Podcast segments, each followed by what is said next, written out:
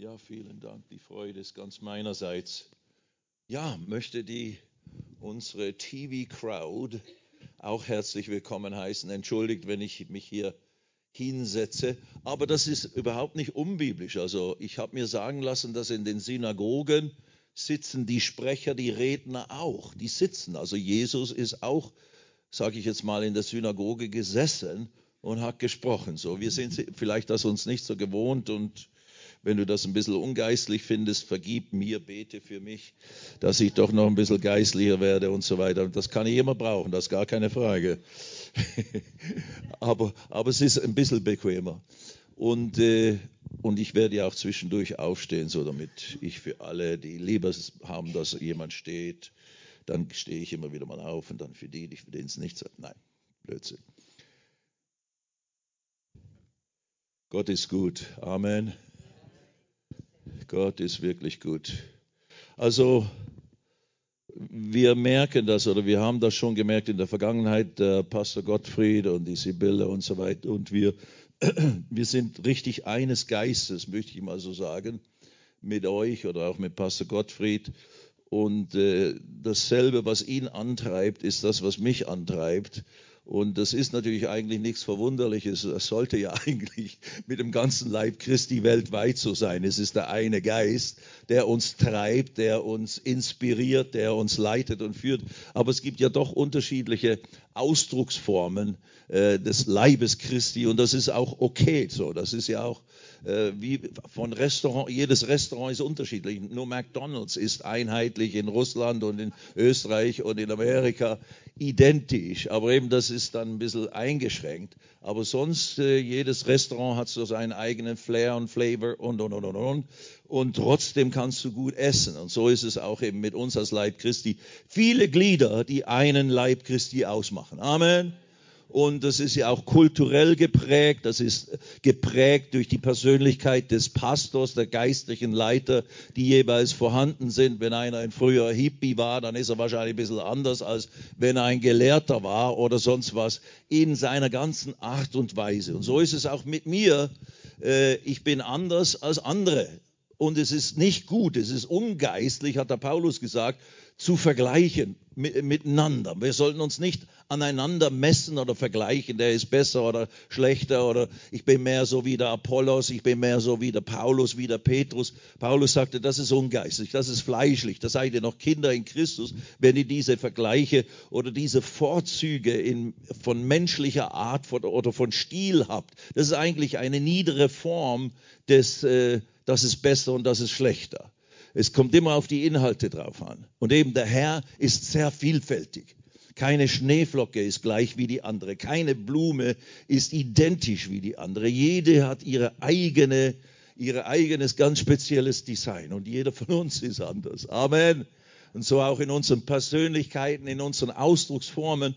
Und solange wir es dem Herrn zur Verfügung stellen und auf den Altar immer wieder neu legen, ich will ja gar nicht sagen, diese Art ist dann eben geistlicher oder richtiger, nein, sondern einfach dem Herrn und so wie er uns gemacht hat, zur Verfügung stellen, dann hat Gott eine Vielfalt an Möglichkeiten zur Verfügung, um diese verlorene restliche Welt da draußen zu erreichen. Amen. Und da gibt's ja dann wirklich die unterschiedlichsten Färbungen und Begabungen und, und, und die Gott alle benutzen möchte letztlich. Das ist ja, wir sind ja auf dem großen geistlichen Fischfang weltweit und du, unterschiedliche Fische musst, musst du mit unterschiedlichen Ködern oder Netzen oder Fangvorrichtungen einfangen. Walfische fängst du anders oder Wale, Entschuldigung, Wale fängst du anders als kleine Schnäpperchen, gell? Sardinen und so. Nun gut, alles klar. Also die, die Vielfalt des Leibes Christi ist eine wunder, wunderbare Sache. Ich gehe davon aus, dass wir hier irgendwann eine Pause machen. Ist das korrekt? Und, und grundsätzlich ist, ist es angesetzt bis etwa 12.30 richtig? Okay. Dann machen wir zwischendrin irgendwann eine kurze Pause von einer halben Sekunde und dann wo wir euch Raum geben, einen Atemzug zu machen. Nein, nein, nein, eine richtige Pause mit richtig Kaffee und Kuchen und all sowas. Oder nein? nein. Kaffee gibt's? Gibt's Kaffee? Nein, ich will ja gar nichts fordern. Ich bin ja hier nur Gast, ich habe nichts zu sagen. Alles klar. Römer 1. Römer 1. Ich freue mich, euch zu sehen, wirklich. Das ist, ich bin hochbegeistert. Ihr seid echt die Elite, in Anführungsstrichen. Nein, nein, wir sind ganz normale Christen. Aber nein, das ist eine totale Auszeichnung für euch. Ich habe schon gesagt, das ist ein mutiger Pastor. So ein Ding anzusetzen, morgens früh um 10 Uhr, nachdem man Freitagabend schon hier lange gefeiert hat und gemacht und getan. Und dann seid ihr gekommen. Halleluja. Ich bin begeistert und ihr seid auch von mir aus noch im Bett, aber wenigstens habt ihr den Livestream angeschaltet. Also hier sind die Geistlichen, nur dass ihr das wisst. nein, nein. Römer 1. Okay, eigentlich wollte die Sibylle, wären wir bereit für ein, ein, ein Dings, ein Clip? You ready? Dann würde ich den kurzen Trailer nehmen. Ich wollte euch mal, ich werde auch heute Abend, werde ich auch einen Clip zeigen, weil das doch immer äh, äh, auch eine, wie soll ich sagen, wenn man sieht, wenn man es mithört und so weiter, was wir da das Vorrecht haben zu erleben, immer wieder in unseren Evangelisationen oder in unserer Arbeit, dann ist es doch noch ein bisschen äh, wie soll ich sagen, das greift einem dann, das kann einem richtig ergreifen, anstatt wenn ich nur darüber erzähle und euch das beschreibe. Mein gut, wir haben ja natürlich unsere Broschüren, wo man das alles so ein Stückchen auch anschauen kann, wie das aussieht, aber so Filmclips sind schon eine gute Sache. Natürlich das Beste ist dann selber mal dort dabei zu sein und das so richtig mitzufühlen, mitzuerleben, wie, wie der Herr diese Dinge tut. Und das ist alles ganz roh, ganz un, äh, wie soll ich sagen, ungeschnitten und un, un äh, wie soll ich sagen, un, äh, Style, ganz roher Stil. Wir haben einen ganz rohen, nicht brutalen, aber rohen Stil. Und, und das habe ich eben auch festgestellt, tatsächlich.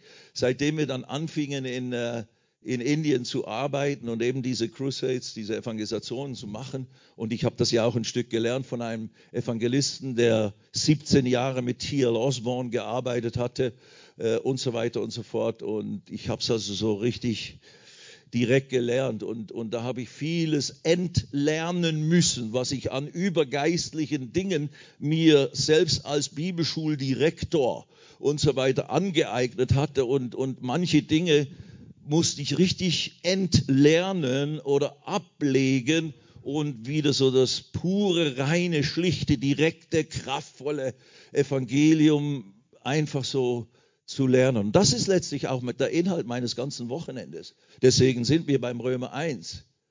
Die, die Botschaft ist ja, denn ich schäme mich des Evangeliums nicht, ist es doch Gottes Kraft zum Heil jedem Glaubenden, sowohl dem Juden als auch, oder zuerst als auch dem Griechen. Das Evangelium von Jesus Christus ist Gottes Kraft zur Rettung, Heilung, Befreiung, Wohlbefinden, Erlösung, alles, was eben das, das Erlösungswerk Jesus äh, bewirkt hat, das ist die Botschaft von wer Jesus ist und was er getan hat, ist da, da diese Kraft zur Vergebung der Schuld, zur Befreiung von Bedrängnissen, von Besessenheiten, von dämonischen Kräften in seinem Leben, whatever, äh, oder zur Heilung von Krankheiten, von jeder Krankheit und Gebrechlichkeit, die liegt in der Botschaft von Jesus oder in der Person von Jesus Christus und die Botschaft über ihn, diesen Jesus Christus. Da ist Gottes Kraft, nicht in einer bestimmten Form des Glaubens, nicht in einer bestimmten Methode letztlich,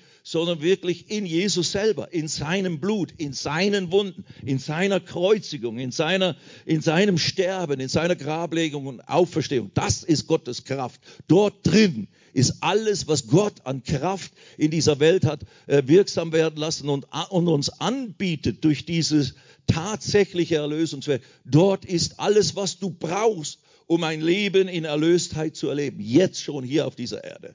Amen. Nun gut. Ja, Clip. Licht aus, bitte. Das ist ein kurzer Clip von einem Film eigentlich, der länger ist und ruhig lauter.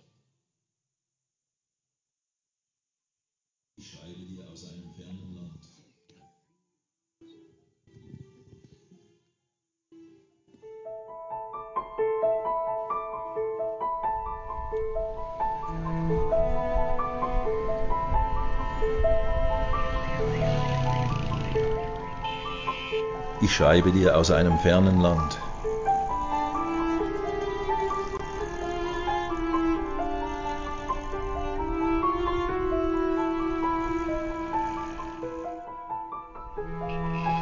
Ein Land, in dem 180 Millionen Menschen leben.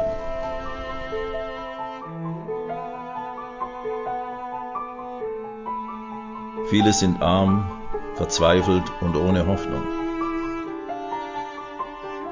die Menschen in Pakistan. Für diese Menschen sind wir hier. In einem Land wie Pakistan, in dem über 96 Prozent der Bevölkerung Muslime sind, ist es nicht so einfach, die Botschaft von Jesus Christus zu verkünden. Doch diese Menschen haben Hunger und Sehnsucht nach Jesus. Tausende kommen zu unseren Veranstaltungen. Viele haben einen weiten Weg, doch sie kommen. Junge, alte, Männer, Frauen, mühselige, unbeladene. Sie kommen alle, um Gottes Wort zu hören. Und wir predigen die gute Nachricht von Erlösung, Vergebung, Hoffnung und Heilung.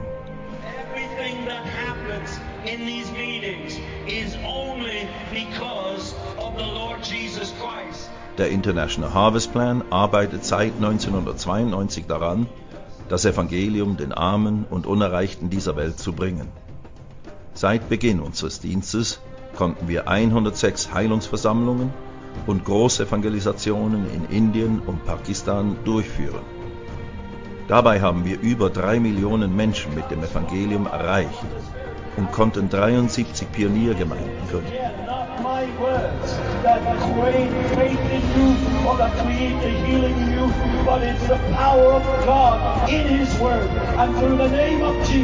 Through the sacrifice of Jesus. And it was the greatest drama that ever happened on this earth. The Son of God bearing your curse, bearing your sickness, your diseases, bearing your sin, bearing the just punishment of God for you. Viele nehmen Jesus als ihren Erlöser an und Gott bestätigt sein Wort. Zeichen und Wunder geschehen. Kranke werden geheilt, von Dämonen geplagte werden frei. Dafür sind wir sehr dankbar.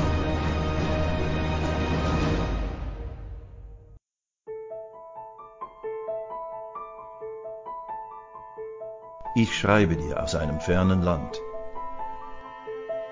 Vielleicht wirst du selber niemals hier sein.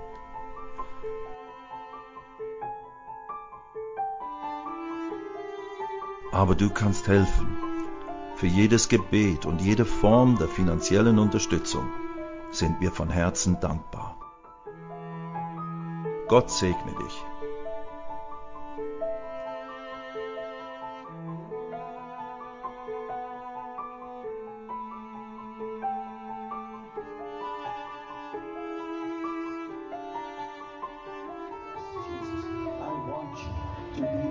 Savior, what you have done on that cross, your blood that you shed, I take it to cleanse all my sins. Then you have become a child of the living God. And if you died tonight, you will go to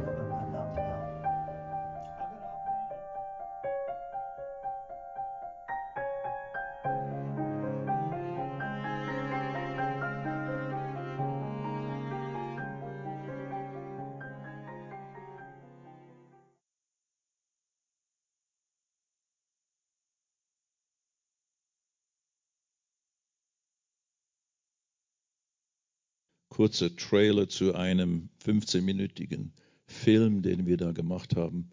Und auch ein Interview, wo mein Zeugnis mit drauf ist. Das haben wir hinten am Tisch, wenn du das mitnehmen möchtest. Anyway. Gut, heute Abend zeige ich, wie gesagt, nochmals einen anderen Clip, wo man auch ein paar kurze Auszüge von den Evangelisationen in Indien sieht, von einigen der größten und so weiter. Recht dramatisch. Anyway, okay. Römer 1 sind wir. Ähm, ich möchte dieses Heft, deswegen hat es der Andi euch auch verteilt. Kann sein, dass manche das schon haben. Dann nimm es ruhig nochmals mit und verschenke es jemand. Aber das, das, da ist im Prinzip alles drin, was ich heute Morgen auch sagen möchte und nicht sagen kann, einfach weil die Zeit nicht ausreicht. Aber alles, ich habe es gestern Nacht, hatte ich so eine schlaflose Phase zwischen drei und fünf habe ich es nochmals angeschaut und durchgelesen und selber mich äh, mit dem, was ich da drin habe, aufgefrischt. Und es ist sehr gut geschrieben, glaube ich. Also äh, es hat alles Wesentliche drin. Und ich bitte dich das wirklich, weil wir haben einiges aufgewandt, um das herzustellen. Ich hatte mal von OM vor Jahren so etwas Ähnliches, nicht so schön, aber eine ganz einfache Broschüre mit einigen Statistiken drin bekommen an so einer Missionskonferenz. Und ich fand das so gut und habe das dann bei denen immer wieder bestellt und immer wieder verteilt, wenn ich unterwegs war. Und plötzlich gab es dieses Heft nicht mehr. Die haben es dann nicht mehr gedruckt. Das ist dann, wurde dann vergriffen. Und das fand ich so schade. Und dann habe ich angefangen, die Dinge selber zusammenzutragen und noch einiges mehr, als was damals in diesem Heft dort von Ihnen war, von Operation Mobilisation. Und, äh, und habe das dann alles zusammengestellt und dann auch von einem Grafiker schön herstellen lassen. Und das ist wirklich gut. Das ist wirklich gut. Das, das sollte jeder Christ meiner Meinung nach mal sich zu Gemüte führen. Die Inhalte äh, und äh, das, worum es geht. Und das ist, worum es geht heute Morgen. Okay. Ich lese, ich werde manchmal auf Seiten äh, mich beziehen dann, wenn wir hier so uns entwickeln. Aber lasst uns jetzt Römer 1 nochmals lesen. Ich habe ja gestern Abend schon gesagt, das ganze Wochenende wird sich um diese äh, Schriftpassage hier in Römer 1 drehen.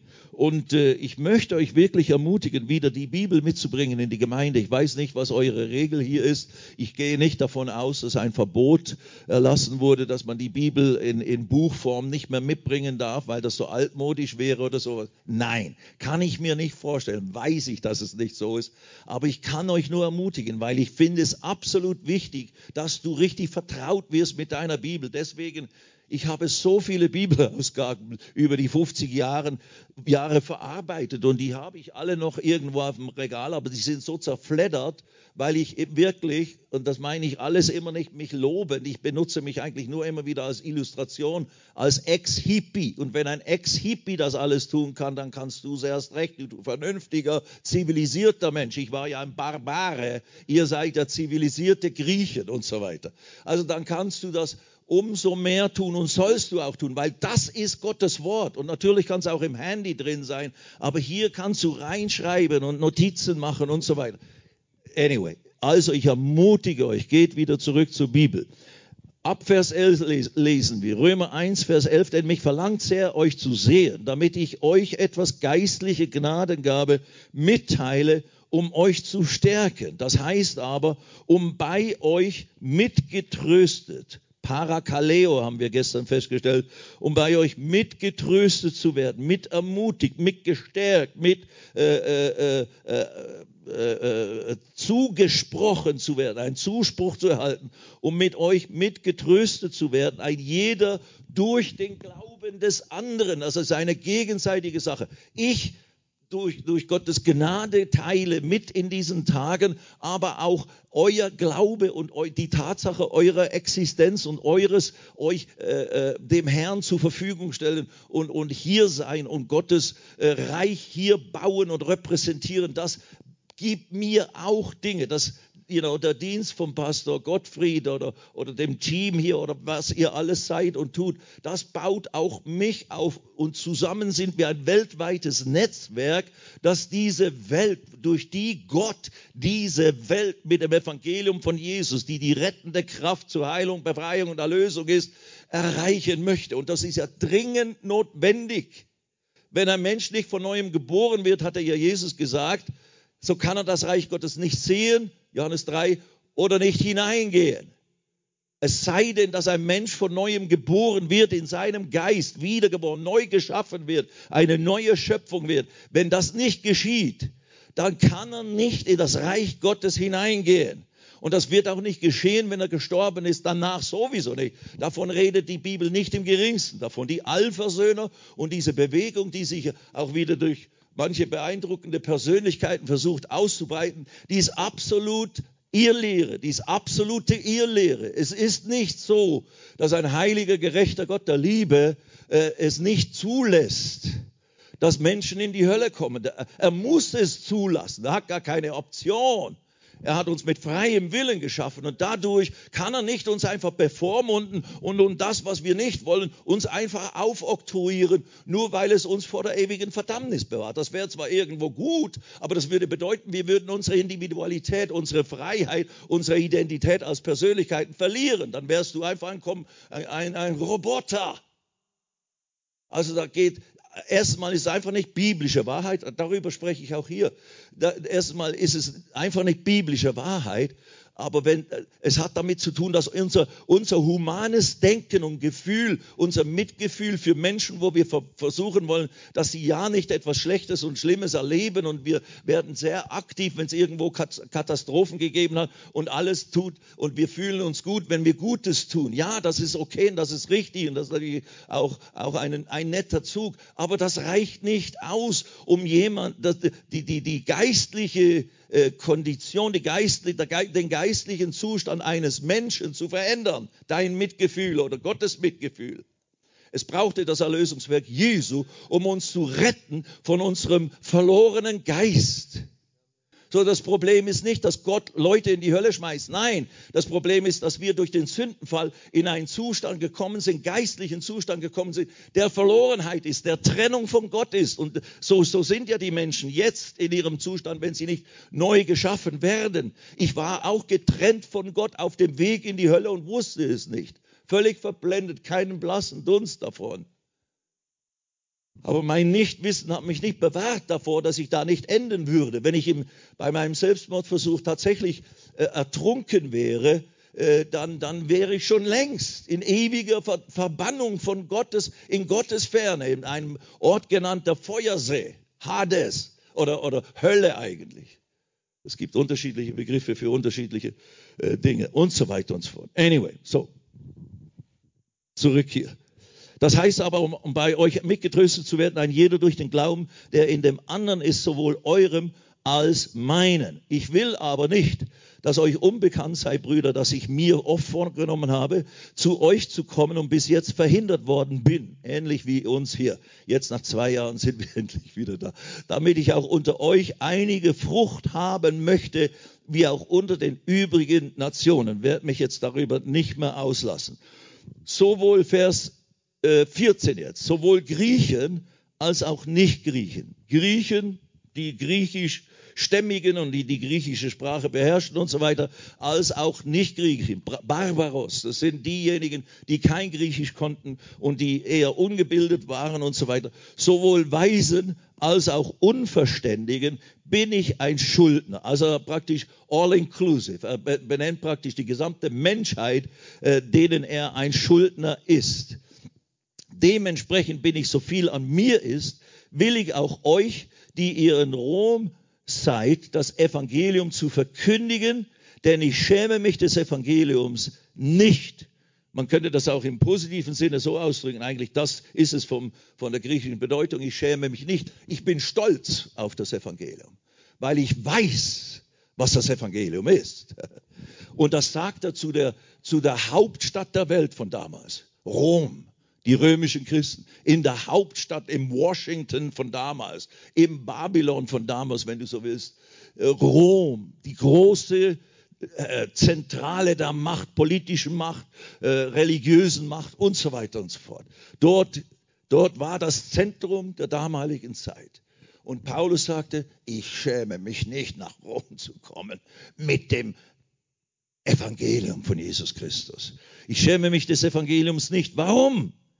Ist es doch Gottes Kraft, Dynamis, zum Heil, Soteria, das werden wir später noch erklären, nicht heute Morgen, zum Heil jedem Glaubenden, sowohl dem Juden zuerst als auch dem Griechen. Denn Gottes Gerechtigkeit wird darin geoffenbart, aus Glauben zu Glauben, wie geschrieben steht, der Gerechte aber wird aus Glauben leben. Halleluja, eine, eine der großen Bibelstellen in der ganzen Bibel. Diese Aussage, das Evangelium von Jesus Christus ist Gottes Kraft zur Rettung, ist absolut Bauchnabel der Schrift.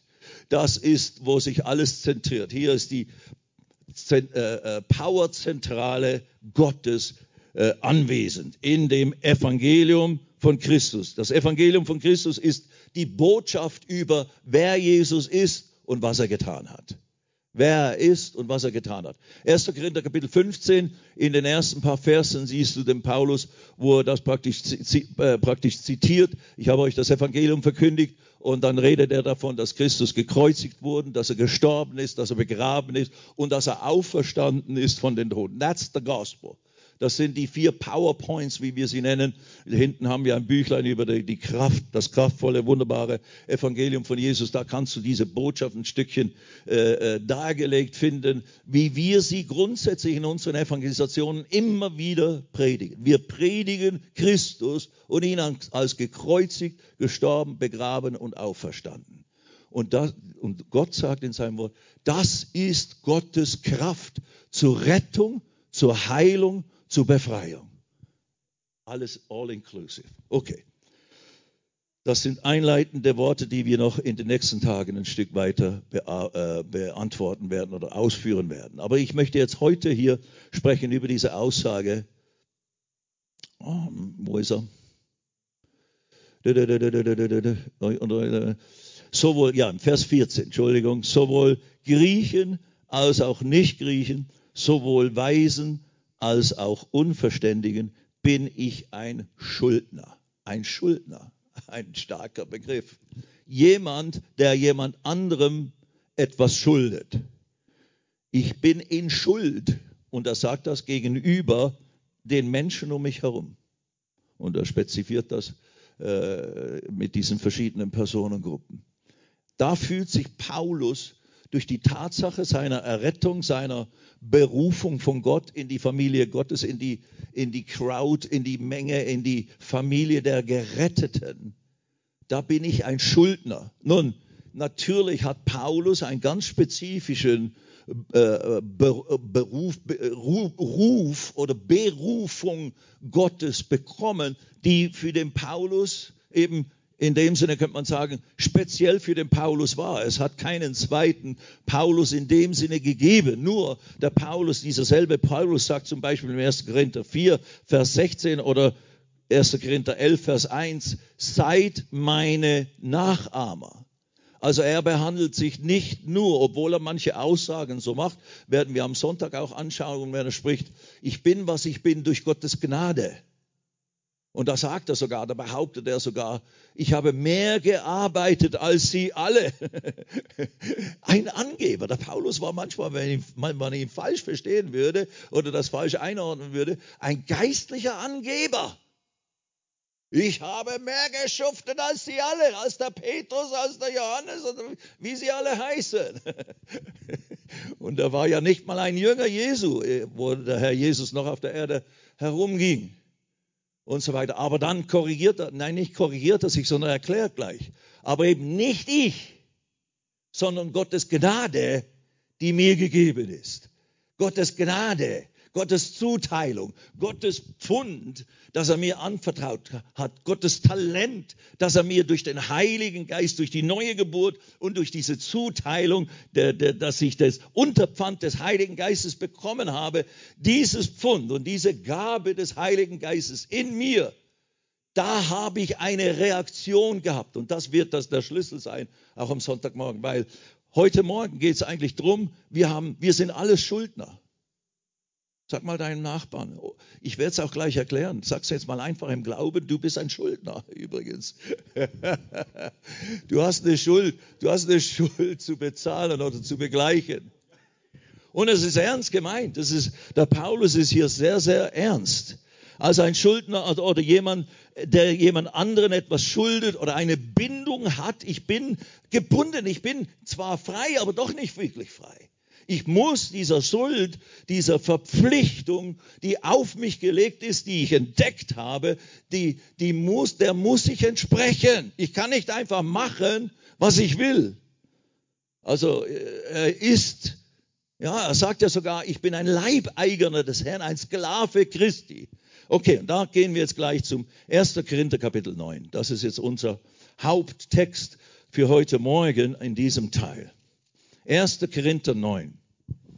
Und als geneigter Bibelleser, und ich bin mir sicher, Der Bruder Gottfried hat hier schon bestimmt über all solche Dinge alles gesprochen. Aber das ist ja die Sache. Wir, das, der Glaube kommt ja aus dem Hören und Hören und Hören und Hören des Wortes Gottes. Und die Veränderung, die Erneuerung unseres Denkens kommt, wenn wir das wirklich zulassen, wenn wir uns selber damit identifizieren, nicht nur Predigten anhören und nicken, aber dann nicht alles wieder vergessen und, und eigentlich weiterleben wie bisher. Nein, nein, nein, nein. Gott ist dabei, uns alle zu verändern, fortwährend nonstop, bis Jesus wiederkommt oder bis du stirbst.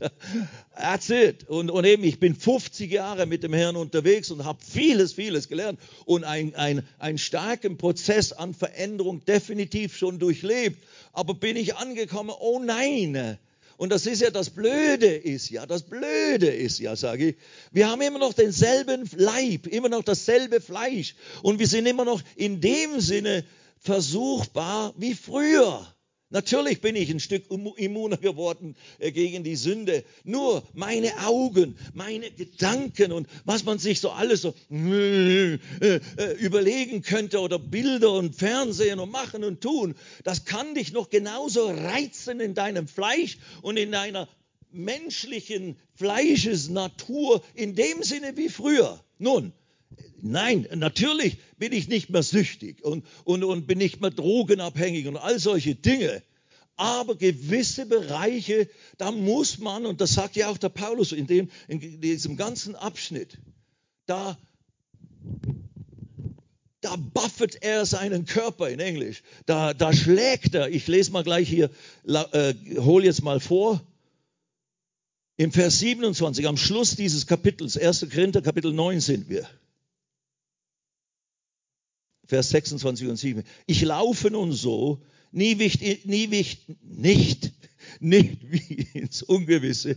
Ich kämpfe so, nicht wie einer, der in die Luft schlägt. das ist ein richtiger Boxer. Er benutzt die Begriffe, äh, die man für Boxer und Boxkampf benutzt, sondern, und dann heißt Vers 27, das habe ich gerade noch nachgeschaut, sondern ich zerschlage meinen Leib. Und die Worte, die benutzt werden, ist, dass da schlägt er spezifisch unter das Auge, bis es blau ist. Bam, bam, bam. Nun, das hat er nicht physisch gemacht, keine Sorge. Das ist nicht, was er meint. Jetzt fang an, dich zu zerhauen zerhauen und zu zerhacken, deinen Leib zu zerschlagen. Nein, aber er sagt, er muss seinen Leib richtig gehen, zügeln, dieses wilde Pferd.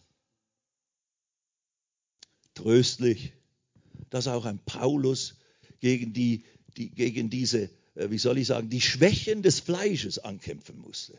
Man kann natürlich, wie eben, wenn man, wenn man trainiert und einen Sport erlernt oder was auch immer, Fitness macht, mit der Übung, mit der richtigen Übung wirst du auch stärker und kannst dann tatsächlich besser diesen Dingen widerstehen, ohne Zweifel. Ich bin heute definitiv nicht mehr so anfällig für die Sünde wie früher, ist ja gar keine Frage. Nur, ich kann nicht sagen, dass ich immun bin. Ich kann nicht sagen, dass ich das nicht mehr wahrnehme, dass ich jetzt nur noch heilig äh, mich fühle die ganze Zeit.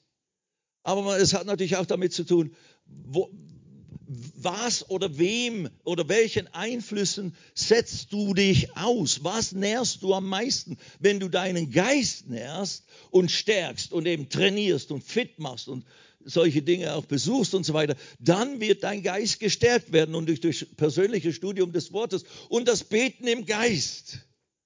Das Beten im Heiligen Geist, I'm telling you, das, das, was wir jetzt heute Morgen gerade noch so gemacht haben, das ist mir auch äh, naja, schon immer eigentlich wichtig in den letzten vielen Jahren, aber in den letzten Wochen und so weiter ist es mir auch nochmals deutlicher noch bewusst geworden. Wie gesagt, ich habe viel mit dem Heiligen Geist zu tun und das ist ein Schlüssel, den ich dir mitgeben möchte. Lerne wirklich mit dem Heiligen Geist Gemeinschaft zu haben. Er ist der andere Tröster, der jetzt da ist an der Stelle von Jesus. Jesus ist im Himmel.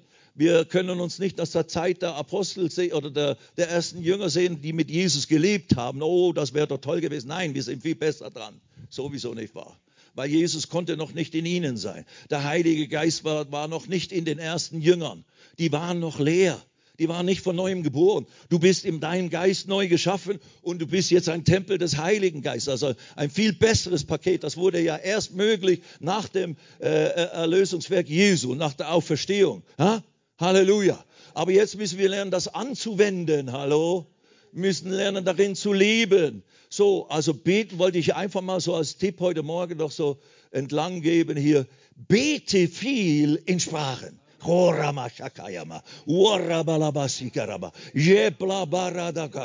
Römer 8, Römer 8. Der Geist hilft unserer körperlichen menschlichen, physischen Schwachheit auf. Er vergleicht es, die Schöpfung seufzt und wartet auf die Offenbarung der Kinder Gottes und so weiter. Sie seufzt. Und dann sagt er, so auch wir, auch wir seufzen in uns drin unser wiedergeborener Geist zusammen mit dem Heiligen Geist, der in uns wohnt, der seufzt, der seufzt, der stöhnt, der, der, der, der, der seufzt durch uns mit, mit Worten oder mit, mit Ausdrücken, die man nicht äh, menschlich äh, sprechen kann. Glossa, die Glossa, der Heilige Geist benutzt deine Zunge, hilft dir mit deinem Geist und deiner Zunge so zu beten, wie wir nicht wissen, wie sich's gebührt zu beten, aber der Geist weiß alles und Gott versteht, was der Geist betet. Und deswegen der Heilige Geist ist in dir drin, ist dir gegeben, damit du in den Herausforderungen dieses Lebens, in dieser gefallenen Welt, in deinem noch nicht völlig erlösten Körper und Fleisch, damit du da siegreich sein kannst. Korama shakaraba, orama sakarabai, Wirklich, Brüder. Es ist, und es ist nicht nur zu Hilfe für dich. Ich sollte wohl im Bild bleiben. Das ist wohl, das ist wohl nicht, das ist nicht nur zur Hilfe für dich persönlich, sondern dabei benutzt der Heilige Geist dich für ganz Klagenfurt, für ganz Österreich, für die ganze Welt zu beten. Oh. Wirklich, I'm telling you, get in the flow, sagt man in Englisch. Geh, komm in den Fluss hinein. Wirklich. Und wisst ihr was? Hat auch meine Frau gesagt. Und das muss man jeden Tag wieder neu starten. Wie so, eine, wie so ein lahmes Auto, so ein altes. Gestern sind wir fast nicht von zu Hause losgekommen. Ich habe einen Diesel und der sprang nicht an. Alles automatisch und da ging nichts und so weiter. Aber gut, wir haben ihn schließlich in Gang gekriegt. Aber er musste gejumpt werden. Du musst dich auch manchmal jumpen am Morgen. Ja, wirklich. Auch ich nach 50 Jahren. Heute Morgen nach zwei Stunden Freinacht und zwischen drei und fünf war ich auch noch nicht ready aufzustehen. You know. Aber irgendwann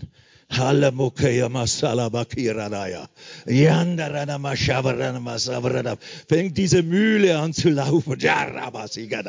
I'm telling you, wirklich. Welch eine Gnade, welch ein Geschenk, welch ein Geschenk.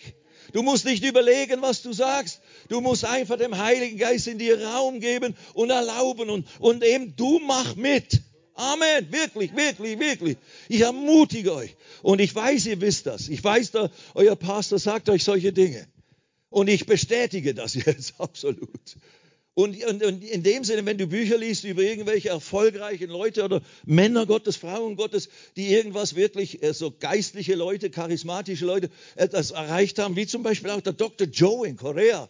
Der hat, das war sein wesentliches Ding, äh, Ding die, die Gemeinschaft mit dem Heiligen Geist, beten in Sprachen. Amen. Warte nicht, bis du spürst, oh, jetzt möchte der Heilige Geist in mir beten. Ja, spätestens dann fang an. Aber warte nicht. Kurbel diese, diese Maschine, die kalt geworden ist von mir als über Nacht oder whatever und die einen Jump braucht. Und wisse, du baust dich selber auf einerseits, aber eben, wenn du dann plötzlich übernimmt der Heilige Geist und du weißt ja oft gar nicht, was du gebetet hast, absolut nicht. Aber du merkst, irgendwas ist wichtig. Und dann kommen dir manchmal auch die Gedanken, wer, für wen das sein oder, oder es fällt dir jemand ein. Dann fängst du an oder machst du weiter, betest im Geist für diese Person. Oh, wow, welch eine starke Sache. Und das ist die Grundlage in dem Sinne, sage ich jetzt mal, in dem Sinne zu allem zu dem ganzen Wandel im Geist mit dem Herrn. Und die Grundlage auch, dass diese Welt tatsächlich das Evangelium von Jesus hört. Wir sind nämlich alles Schwächlinge. Ohne Christus sind wir alles Schwächlinge im Fleisch. Also gut. Sondern ich zerschlage meinen Leib bom, bom, bom, und knechte ihn, damit ich nicht, nachdem ich anderen gepredigt, äh, gepredigt habe, selbst verwerflich werde. Das muss der Pastor, der Prediger Steinle und alle, die auch immer wieder berücksichtigen. Mann, oh Mann, das ist toll. Man kann toll predigen und inspirieren, predigen und so weiter. Aber are you practicing what you preach? Praktizierst du, was du predigst, Bruder? Ich tue es mit bestem Wissen und Gewissen. Nicht in Vollkommenheit, aber definitiv haben wir viel in diesen Dingen gelebt und, und, und tun es bis heute. Nun gut, habt ihr 1. Korinther 9 gefunden inzwischen? Ja. Ich mache manchmal immer so Zwischenbemerkungen, dass du dann auch das alles findest, wo wir hinwollen. Nein, 1. Korinther 9, Vers 16. Hei, hei, hei. Ich kann so viele Dinge immer sagen, bis ich dann endlich zum Punkt komme, ist die Zeit schon wieder vorbei.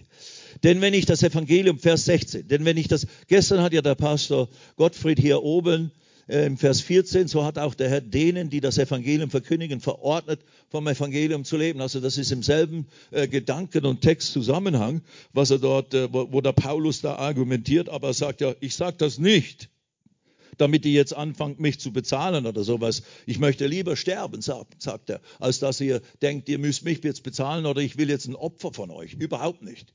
Ich bin Selbstversorger mit dem Herrn in dem Sinne.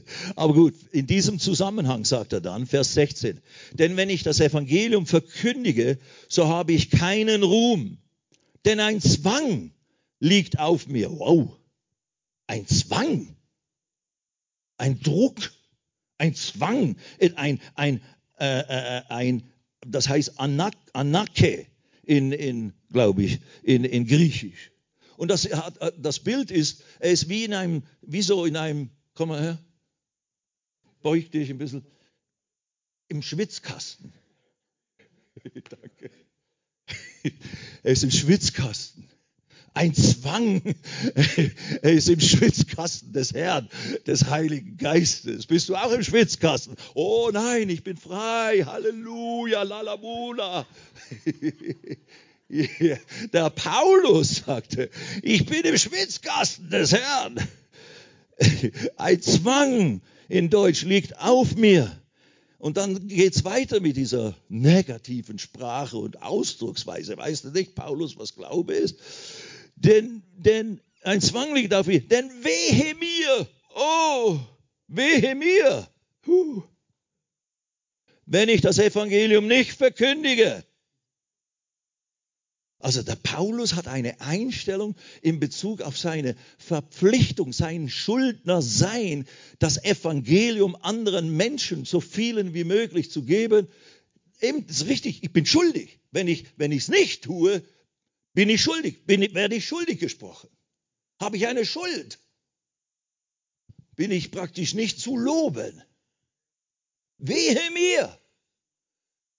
Er meint nicht, ich komme dann in die Hölle, überhaupt nicht. Wir sind aus dem Gericht entnommen. Aber er weiß, wir werden eine, alle, wir als Gerettete, werden alle vor dem Richterstuhl Christi stehen.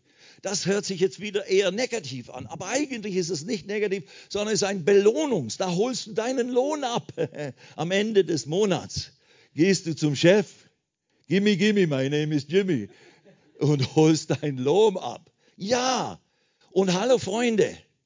Auch Gott will uns auch belohnen für das, was unsere Aufgabe, unsere Schuld ist, individuell. Und ich kann nicht sagen, das, was ich, meine Schuld und Verpflichtung ist, die ich über die Jahre erkannt habe und erfüllt habe, ist dasselbe für dich. Nein, aber prinzipiell ist es dasselbe. Wir alle sind dazu aufgerufen, das Evangelium allen zu bringen. Eine Schuld, wehe mir, wenn ich das Evangelium nicht verkündige. Wenn ich es, und jetzt geht's weiter, wenn ich dies nämlich freiwillig tue, so, äh, äh, wenn ich dies nämlich freiwillig tue, so habe ich Lohn zu erwarten. Wenn aber unfreiwillig, so bin ich nur mit einer Verwaltung betraut. Oikonomos oder wie es heißt. Eine Verwaltung. Wie, wie, es ist ihm ein, ein Dienst, es ist ihm etwas anvertraut worden. Das Eigentum von jemand anderem, das Haus oder das Grundstück von jemand anderem ist ihm zur Verwaltung, zur Betreuung, zur Beaufsichtigung, zur Pflege anvertraut worden. Und das sagt, eigentlich impliziert er, ich tue es nicht freiwillig, dieses Evangelisieren. Ich muss es tun. Es ist eine Verpflichtung. Es ist eine Schuld, die ich äh, erbringen muss, der ich entsprechen muss. Das ist einzigartig. Wir werden gleich weiterlesen, äh, wie sich das beim Paulus dann verhalten hat. Aber bevor wir das tun, lasst uns zu Lukas Kapitel 19 gehen. Lukas 19. Seid ihr alle da heute Morgen? Gut. Wir machen gleich Pause. Lukas 19. Naja, nicht so gleich, aber bald. Lukas 19. Freut euch nicht zu früh. nein, nein, ich will euch ja nicht quälen. Lukas 19. Lukas 19. Naja, ihr habt ja keine Bibeln da. Mei, mei. Lukas 19. Ab Vers 11. Vers 10 sagt, denn der Sohn des Menschen ist gekommen, zu suchen und zu retten, was verloren ist. Also das war die, der, der Auftrag und die Absicht des Herrn. Er war gekommen, um zu suchen und zu retten, was verloren ist. Und dann geht es hier zu diesem Gleichnis, was Jesus erzählt. Ab Vers 11. Während sie aber dies hörten, fü fügte er noch ein Gleichnis.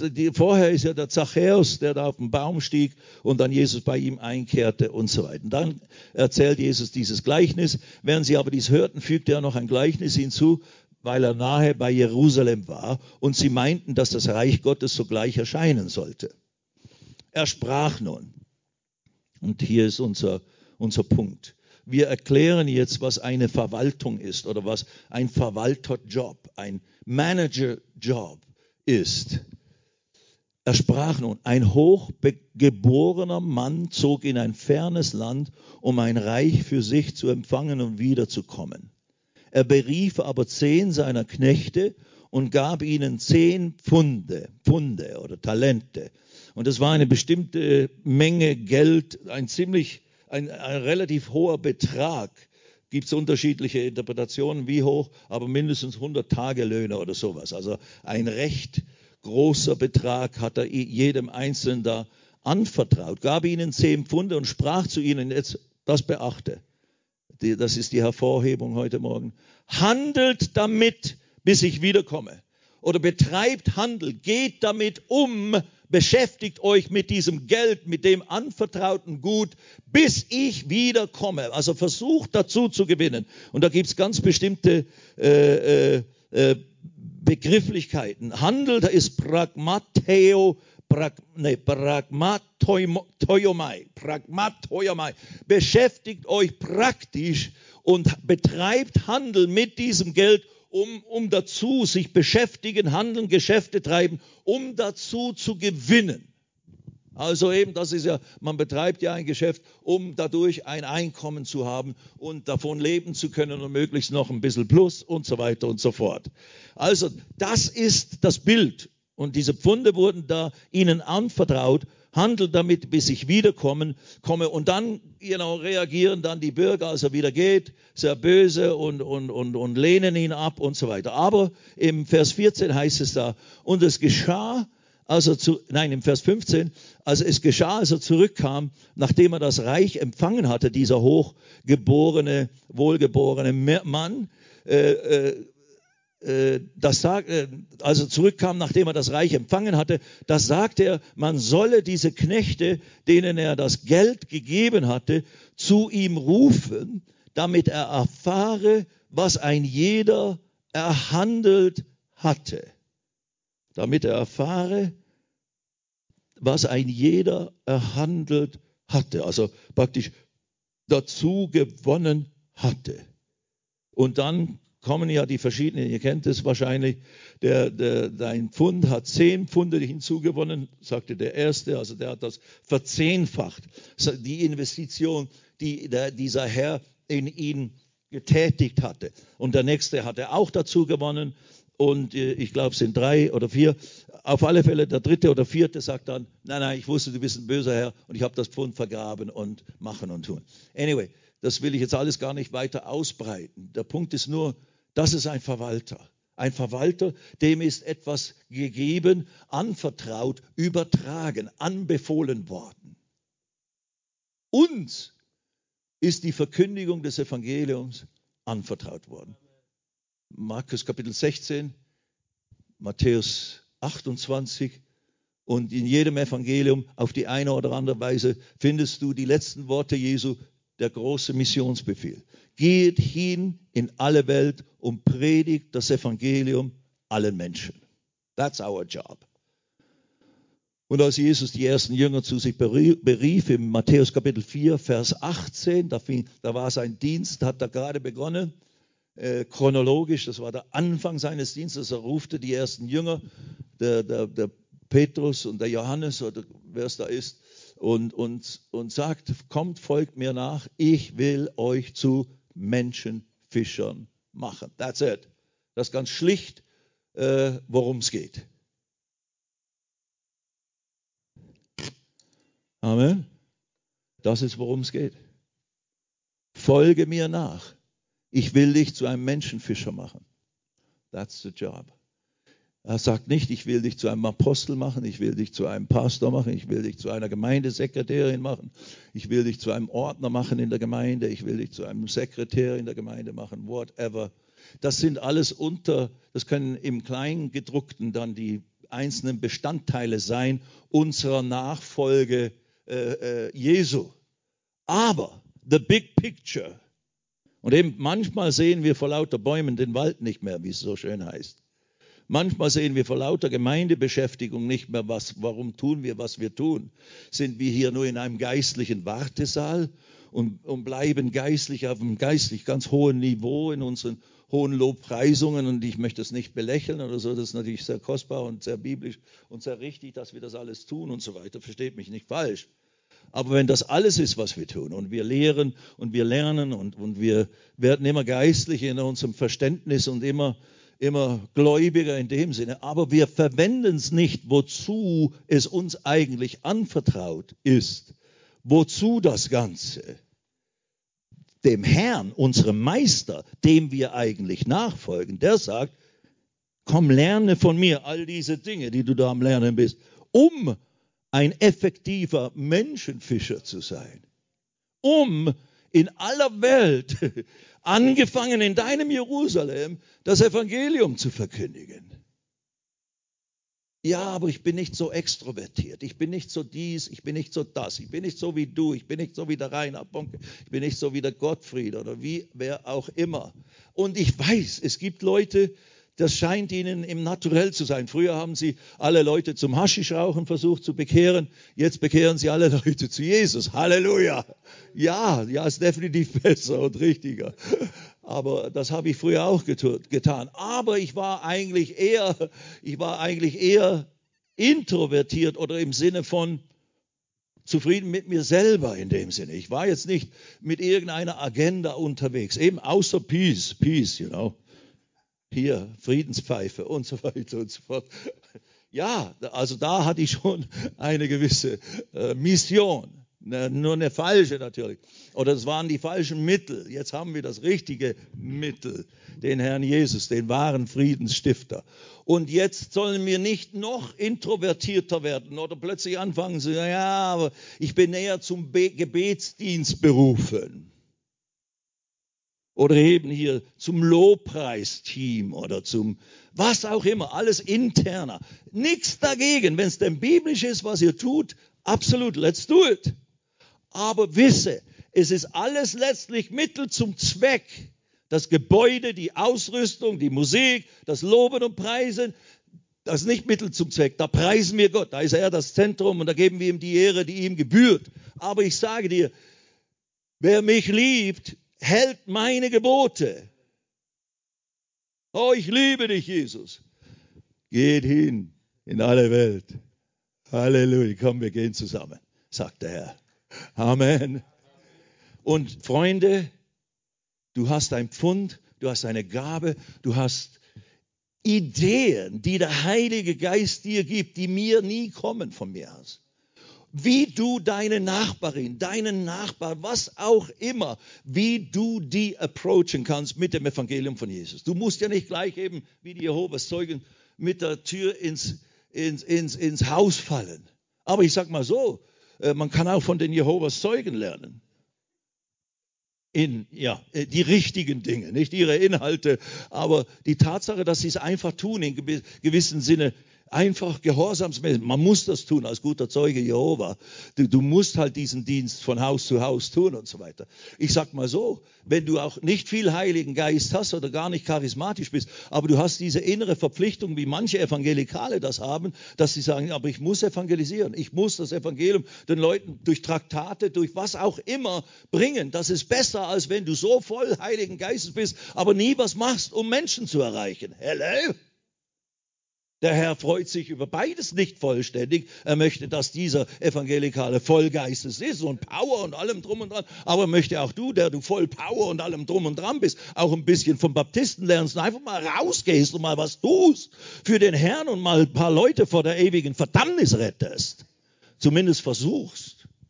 Anyway, der Punkt ist, ein Verwalter, dem ist ein Pfund, ein, eine Aufgabe übergeben. Und der Herr sagt, tu das, was ich dir sage damit und ich werde zurückkommen und dann wirst du Lohn dafür bekommen. That's it. So ist es, Freunde. Wir werden eines Tages eine gewisse Art von Rechenschaft ablegen. Wie gesagt, keiner von uns wird Depressionen haben im Himmel, keine Sorge. Aber es kann sein, dass wir ein paar Tränen vergießen am Richterstuhl Christi, wo es ja heißt im 1. Korinther 3, äh, das Feuer wird unsere Werke testen, wenn, ob sie aus Gold, äh, edle Steine oder, oder Silber waren oder aus Holz oder Stroh. Das wird das Feuer prüfen. Wenn meine Werke Holz oder Stroh waren, werden sie verbrennen und nicht gefunden werden. Du wirst zwar gerettet werden, aber ebenso wie durchs Feuer, ohne Lohn. Noch einmal, im Himmel gibt's keine Ecken, wo lauter traurige, triste, depressive Christen sind, die alles versäumt haben, wo wir dann immer wieder mal rübergehen und sie segnen, Hand auflegen und sie trösten und machen und tun. Nein, nein, nein. Der Himmel ist voller Freunde. Da wird jede Träne abgewischt und alles das. Aber es gibt schon auch, das müssen wir ganz realistisch betrachten. Der Herr möchte sehen, dass du mit dem, was er dir anvertraut hast, wucherst, am liebsten wucherst. Und wie gesagt, Paulus sagte, ich habe mehr gearbeitet, nicht aber ich, sondern Gottes Gnade, die mit mir ist. Also er hat ein Verständnis, ein geistliche Erkenntnis und Offenbarung gehabt. Wie setzt man diese Gnade, die mir gegeben ist, wie setze ich die in Kraft, in Action um, der ich ein Schlawiner bin, der, der ich meinen Körper äh, äh, schlagen muss, damit er mir gehorcht wie ein störrisches, wildes Pferd. Er hat es gelernt, das zu praktizieren und eben konnte dann tatsächlich sagen, ich habe tatsächlich mehr gearbeitet als Sie alle, aber ich kann mich darauf nichts einbilden, weil es ist Gottes Pfund, es ist Gottes Gnade und ich hatte Reaktion darauf. Ich habe mich dementsprechend dem untergeordnet und mit dem Heiligen Geist zusammengearbeitet und siehe da, Wunderbares ist dabei herausgekommen. Und dasselbe gilt für dich und für mich und für jeden einzelnen von uns. Und die, da werden unterschiedliche Ergebnisse sein, 30, 60, 100-fältig. Unterschiedliche Ergebnisse, unterschiedliche Berufungen, unterschiedliche Salbungen, unterschiedliche Beauftragungen und so weiter. Wichtig ist nur, dass jeder seinen Teil erfüllt und beiträgt. Amen. Aber da gibt es was zu erfüllen. Okay, Wunderbar. Okay, ihr Geliebten des Herrn, lasst uns jetzt wieder zurück zum 1. Korinther Kapitel 9 gehen. Also wir haben jetzt diesen kleinen Erklärungsabstecher gemacht zum Lukas 19, um einfach ganz kurz einen Einblick zu bekommen, in was ein Verwalter in, im Verständnis von Jesus ist. Ein Verwalter, dem etwas anvertraut ist, dem ein Pfund gegeben ist, ein Gut anvertraut ist. Und das soll er jetzt, damit soll er jetzt in der Weise umgehen, wie der Chef, wie der Besitzer, die, der Hochwohlgeborene, in unserem Fall der Sohn Gottes, der Herr Jesus Christus, unser Retter und Erlöser, wie er uns gesagt hat. Hä?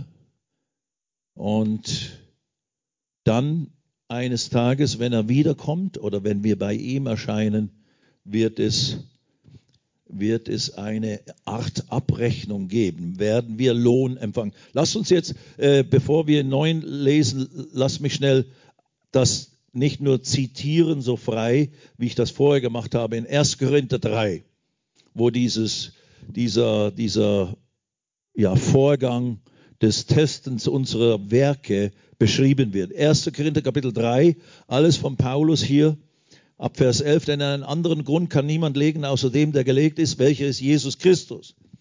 Wenn aber jemand auf den Grund Gold, Silber, kostbare Steine, Holz, Heu, Stroh, also drei gute Dinge und drei Dinge, die in sich nicht so schlecht sind, aber stellen sich raus, dass sie keinen Bestand haben, dass sie nicht im, äh, nach dem Plan Gottes eigentlich gebaut waren. Wenn aber jemand auf den Grund Gold, Silber, kostbare Steine, Holz, Heu, Stroh baut, so wird das Werk eines jeden offenbar werden, denn der Tag wird es klar machen. Und die Rede ist jetzt richtig von Christen, von uns.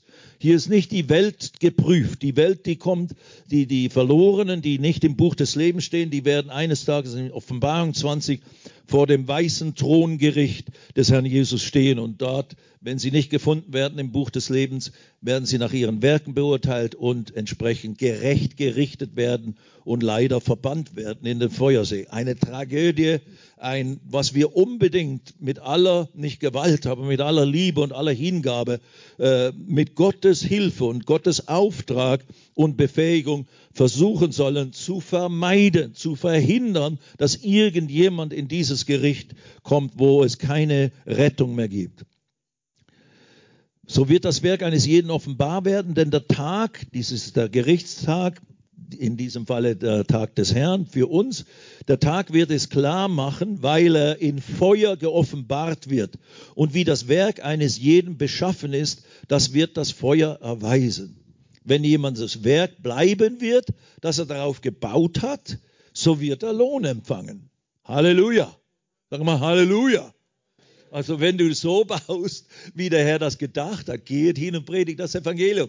Bringe das Evangelium. Du kannst nicht jemanden zwingen zu glauben, glaube es an den Jesus, damit ich dann einen deines Tages Lohn habe im Himmel oder so. Nein, darum geht's ja nicht. Äh, sondern äh, wir können nur das tun. Predigt. Und der Herr wird seinen Teil tun. Und manche werden es annehmen und manche werden es nicht annehmen. Werden wir auch gleich sehen beim Paulus so wird er Lohn empfangen. Wenn jemand das Werk verbrennen wird, so wird er Schaden leiden. Also Schaden im Sinne von nicht, er wird nicht kaputtgeschlagen, nein, aber da wird nichts übrig bleiben von den scheinbaren guten Werken, die ich doch getan habe, Herr. Well, ist es eigentlich das, was Gott wollte, oder ist es nur so scheinbar etwas Gutes? Wollen wir jetzt nicht mehr alles beurteilen, können wir jetzt nicht äh, im Einzelnen alles beleuchten, das muss der Pastor Gottfried dann tun ähm, er muss ja auch noch was zu tun haben, wenn ich hier weggehe. Sonst jetzt, jetzt kann ich heimgehen. Jetzt haben wir alles beantwortet. Der Stein. Das nur dummer Scherz. Wenn jemand das Werk verbrennen wird, so wird er Schaden leiden. Er selbst aber wird gerettet werden. Doch so wie durchs Feuer. Und eben 2. Korinther 5, äh, da ist dann diese Aussage mit dem Richterstuhl Christi ähm, im Vers, was ist es, 10 oder irgend sowas, äh, 2. Korinther 5. Wo wir werden äh, vor dem Richterstuhl Christi erscheinen. Naja, ich will es nicht nur so halbbatzig hier zitieren. 2. Korinther 5, Vers 10. Denn wir müssen alle vor dem Richterstuhl Christi offenbar werden. Wieder die Rede zu Christen, den Christen in Korinth damit jeder empfange, was er durch den Leib vollbracht, dementsprechend, was er getan hat. Es sei Gutes oder Böses.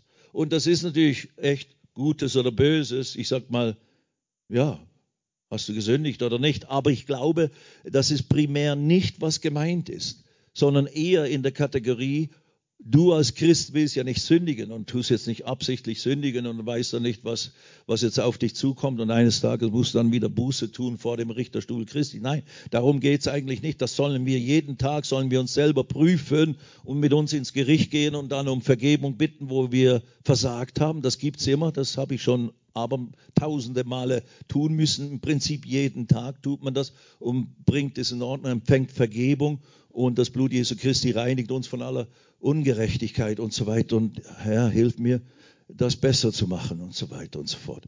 Aber es geht darum, Gutes oder hast du den Willen Gottes getan oder nicht den Willen Gottes? That's it. Finde heraus, was Gott jeden Tag mit dir vorhat.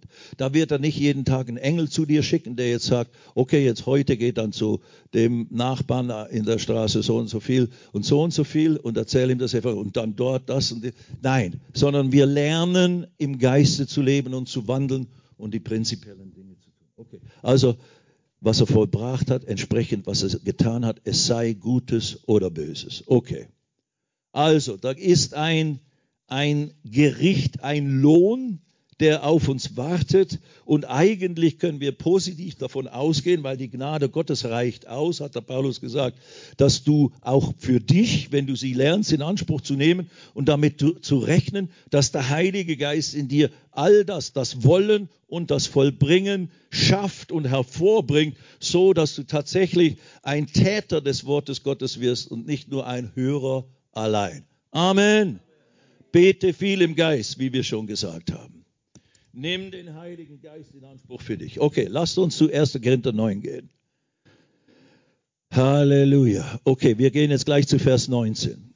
Jetzt kommt die Beschreibung des Paulus, wie er, wie er das auslebt mit diesem ich muss evangelisieren, ich habe gar keine Wahl in dem Sinne, ich habe mich nicht dazu gewählt, freiwillig, Herr, hier bin ich, ich möchte dieses neue Hobby evangelisieren mir aneignen, nein, sondern nein, es ist eine heilige Pflicht, es ist eine Schuldigkeit, die ich empfangen habe, weil mir vergeben wurde. That's it. Das ist eben im Lichte dessen, was uns vergeben worden ist, dass du überhaupt gerettet bist. Es ist ein Privileg, seine Gnade. Es ist kein Recht sondern es ist einfach Gnade, dass der Gotthold sich aufgemacht hat vor 50 Jahren als Ex-Hippie, der gerade ein Jahr gerettet war und dann auf die Hippie-Straße, Hippie-Trail von Amsterdam nach Kabul oder so, nach, nach Kathmandu, das, das, nannte man die Hippie, den Hippie-Trail, deswegen habe ich auch mein Büchlein so genannt, auf dem Hippie-Trail.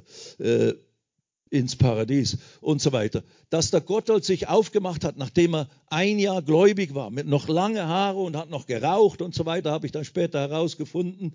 Äh, äh, und, und aber dann anfing einfach Samen zu säen, von Jesus uns irgendwelchen Hippies zu erzählen auf diesem Hippie Trail. Und wir haben uns zum ersten Mal in Kabul getroffen, in unserer Bude. Und dann hat er gesät, dann hat er uns später eingeladen und dies und das. Und dann in Peshawar noch einmal, dort hat er uns wieder eingeladen, haben wir uns zufällig getroffen, wieder eingeladen in so einem pakistanischen Gottesdienst, wo wir mitten rausgelatscht dann sind, weil das war dann am Nachmittag und wir langhaarigen Burschen, da mitten in diesem kleinen Kreis von irgendwelchen Leutchen, die da Christen waren und so weiter, da, das wurde uns dann wirklich zu fromm und dann sind wir dann einfach davon gedüst. Also wenn das auch immer wieder mal geschieht, dass du jemanden einlädst und dann läuft er mitten raus, gib nicht auf, denk nicht, das war's dann. Nein, wir sind auch davon gelaufen. Und, und, und, und, und. Und ein paar Mal mehr. Und daneben, nach etwa drei Monaten, in Bombay, Indien, Million, Abermillionen statt. Da bin ich an dem Morgen, komme ich in dieses Café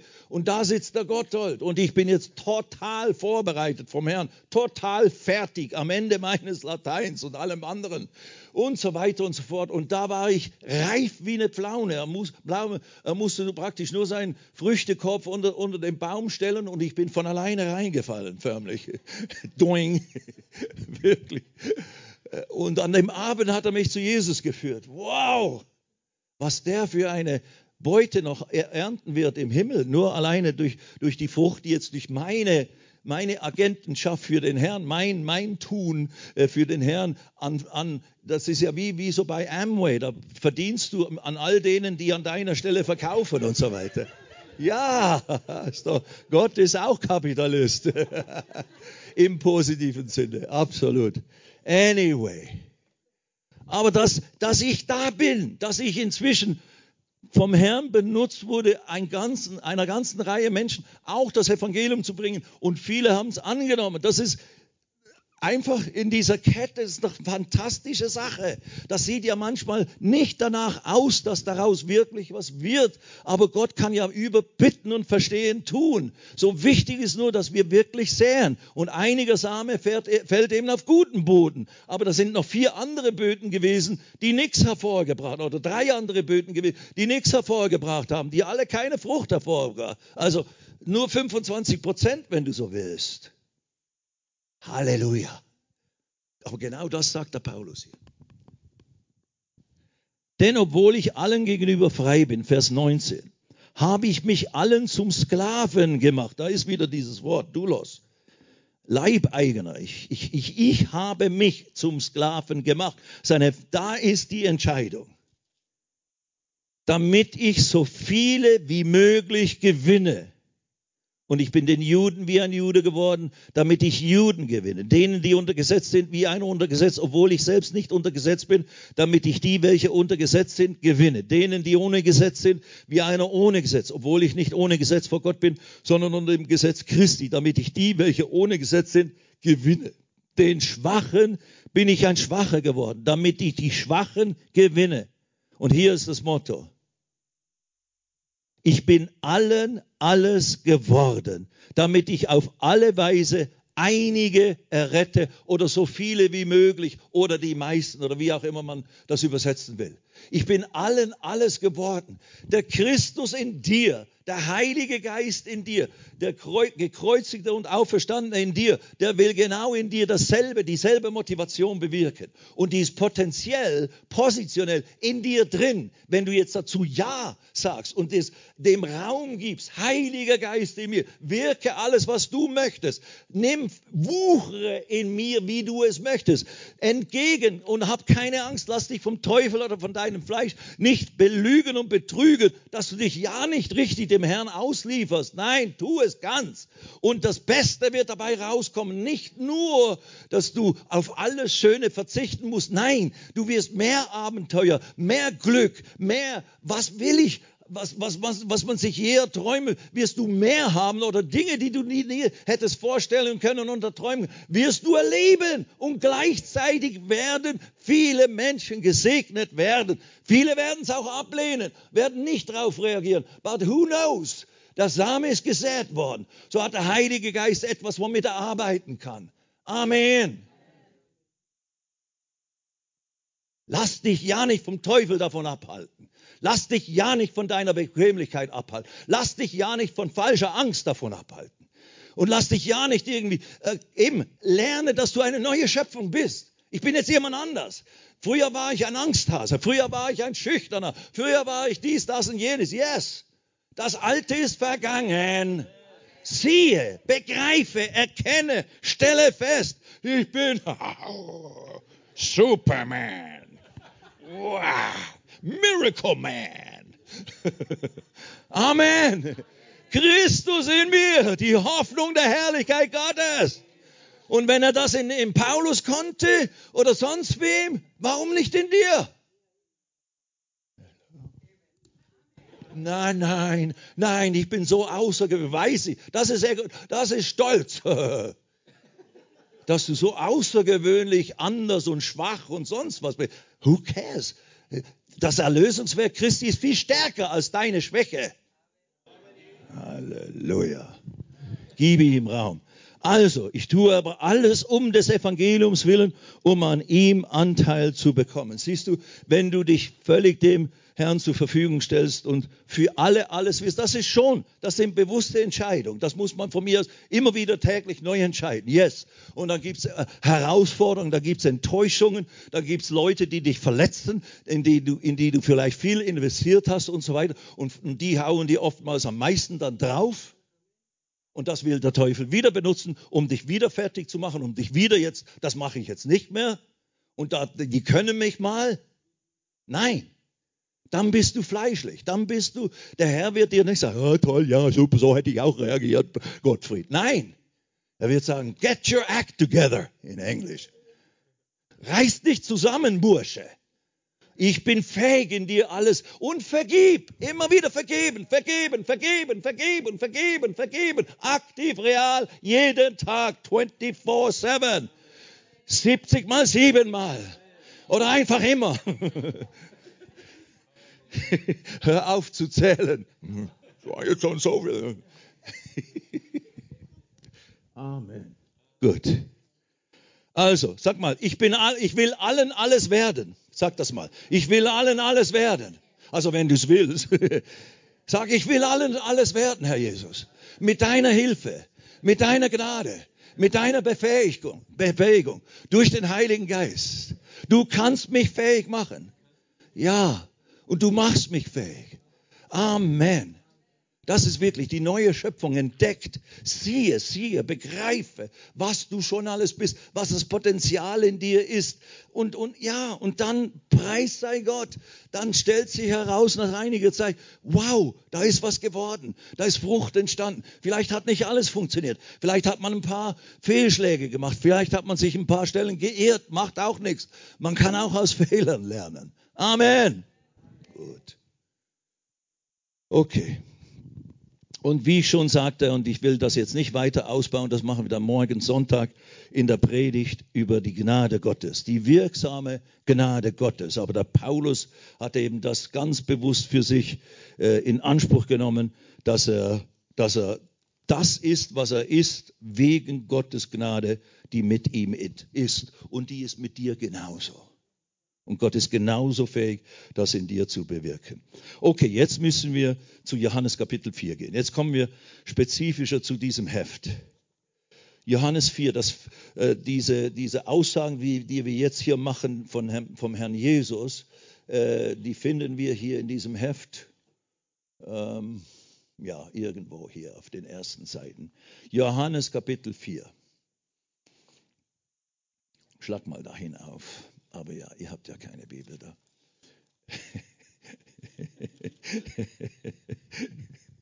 Johannes 4. Das ist die Geschichte mit äh, am Brunnen vor dem Tore. Die Frau am Brunnen vor dem Tore. Und Jesus mit ihr in Samarien da, wo die, die Jünger sind zum Aldi gegangen in der Stadt oben und haben eingekauft. Und der Herr sitzt am Brunnen vor dem Tore, da hat er sich müde hingesessen.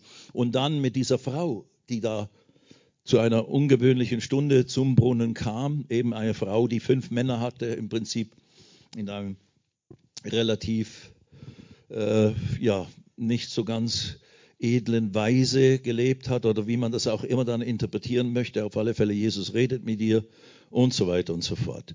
Und dann kommen in der Zwischenzeit dann die Jünger da zurück aus der Stadt. Äh, und da heißt es dann ab Vers 31, in der Zwischenzeit baten ihn die Jünger und sprachen, Rabbi, iss. Er aber sprach zu ihnen, ich habe eine Speise zu essen, die ihr nicht kennt. Interessant. Da sprachen die Jünger zueinander, hat ihm wohl jemand zu essen gebracht? Jesus spricht zu ihnen, meine Speise ist, dass ich den Willen dessen tue, der mich gesandt hat und sein Werk vollbringe. Eine wunderschöne Aussage. Im Prinzip kann man sagen, den Willen Gottes zu tun in seinem Leben bringt dir eine Sättigung, die nichts anderes in dieser Welt dir bringen kann. Eine Befriedigung, eine Erfüllung, ein, ein, ein Ausfüllen von allen Resten von Mangel und oh, ich vermisse dies, oh, ich fühle mich einsam, oh, muss heiraten oder nicht oder was auch immer. Ich bin verheiratet, möchte aber nicht mehr sein, das ist ja ein blöd Mann und so weiter und so fort. Ja, eben, niemand kann man's recht tun. That's not the problem. Dein Ehemann oder Frau ist nicht dein Problem, eigentlich. Es mag schon Ursachen geben, weil wir unvollkommene Menschen sind. Aber anyway, das ist ein anderes Thema. Das fangen wir jetzt nicht auch noch an. Aber die, den Willen Gottes tatsächlich zu tun und zu lernen in diesem Willen Gottes für sich zu leben. Und das kommt halt, man erkennt das auch Stück für Stück und lernt das, da wächst man drin. Das, eben deswegen ist es wichtig, in einer Gemeinde zu sein, wo du grundsätzliche Dinge gelehrt wirst, damit du lernst, was es heißt, im Geiste zu leben, was, was der Wille Gottes ist, ganz pauschal gesprochen und so weiter und so fort, damit du trainiert wirst, zugerüstet wird, wirst für das Werk des Dienstes durch die Dienstgaben, die Gott in den Leib Christi gesetzt hat, um dich zu, zu rüsten. Okay, also ganz wichtige Sache. Aber dann eben kann man selber, musst du für dich selber, das wird dir nicht der Pastor Gottfried oder sonst wer sagen, sondern du musst für dich selber aus der Gemeinschaft mit dem Herrn und mit dem Heiligen Geist lernen zu erkennen, was ist jetzt dran. Und eben da kommt nicht immer eine Stimme oder eine Engelerscheinung oder irgendwas, weiß ich, eine Vision oder sonst irgendwas, ein Prophet, der dich von Amerika anruft. Der Herr hat mir gesagt, du sollst heute Morgen Brötchen kaufen in der Bäckerei und nicht in der Bäckerei oder sowas. Nein, das wird wahrscheinlich nicht geschehen. Und wenn, dann würde ich es nochmals prüfen, weil man muss ja alles prüfen und so weiter. Dann kannst du den Gottfried anreden, anrufen. Was denkst du zu dieser? Nein, bitte tu es nicht. Deswegen hat er Geheimnummer. Nein, nein, alles übertriebener Wahnsinn. Nein, nein. Aber man kann lernen, mit dem Herrn Gemeinschaft zu haben und er in dir. Also das habe ich auch gelernt der lässt in dir Dinge entstehen. Der, wenn du reifst in den Dingen des Herrn, im Wandel mit dem Herrn und im Erneuern des Denkens, dann, dann, bringt, dann schafft der Herr eben in dir das Wollen und das Vollbringen. Dann kommen die Wünsche und der Wille Gottes in dir hoch. Irgendwie bekommst du eine Tendenz in eine bestimmte Richtung und dann kannst du anfangen, darüber zu beten und so weiter. Und wir reden ja jetzt im Besonderen über Evangelisation, über Menschenfischerei. Und wenn der Herr plötzlich anfängt, deine Nachbarin dir aufs Herz zu legen, fange an, für sie zu beten, im Geiste und überhaupt. Und fange an, dem Herrn zu bitten, schaffe Gelegenheiten, gib mir Ideen, wie ich sie approachen kann, wie ich sie einladen kann, wie ich mit ihr in Kontakt treten kann und eben nicht gleich so, brumm, Bibelverse draufhauen, sondern eine Beziehung entwickeln oder wie auch immer. Und so weiter und so fort. Also, okay. Meine Speise ist, dass ich den Willen dessen tue, der mich gesandt hat und sein Werk vollbringe. Und dann jetzt kommt eigentlich das, was wir hier vor allem in diesem Teil des heutigen Morgens hervorheben wollen. Sagt ihr nicht, sagt Jesus dann zu, zu den Jüngern, es sind noch vier Monate und dann kommt die Ernte. Ja, das habe ich auch oft gehört. Ja, das ist ein Land, das ist der Friedhof der Missionare. Österreich wurde früher so bezeichnet. Der Friedhof der Missionare. Oder das ist hier eine Gegend, wo einfach die Türen zu sind und so. Und natürlich gibt es Umstände und Situationen, wie jetzt zum Beispiel in den muslimischen Ländern, die in Saudi-Arabien darfst ja nicht mal eine Bibel besitzen in dem Sinne. Und da dürfen Christen sich nicht äh, äh, treffen und, und äußern und so weiter und so fort. Also da wird es schwierig. Aber zu sagen, das ist ein Verschluss verheißene Land und Gott will dann nicht, dass da evangelisiert wird. That's not true.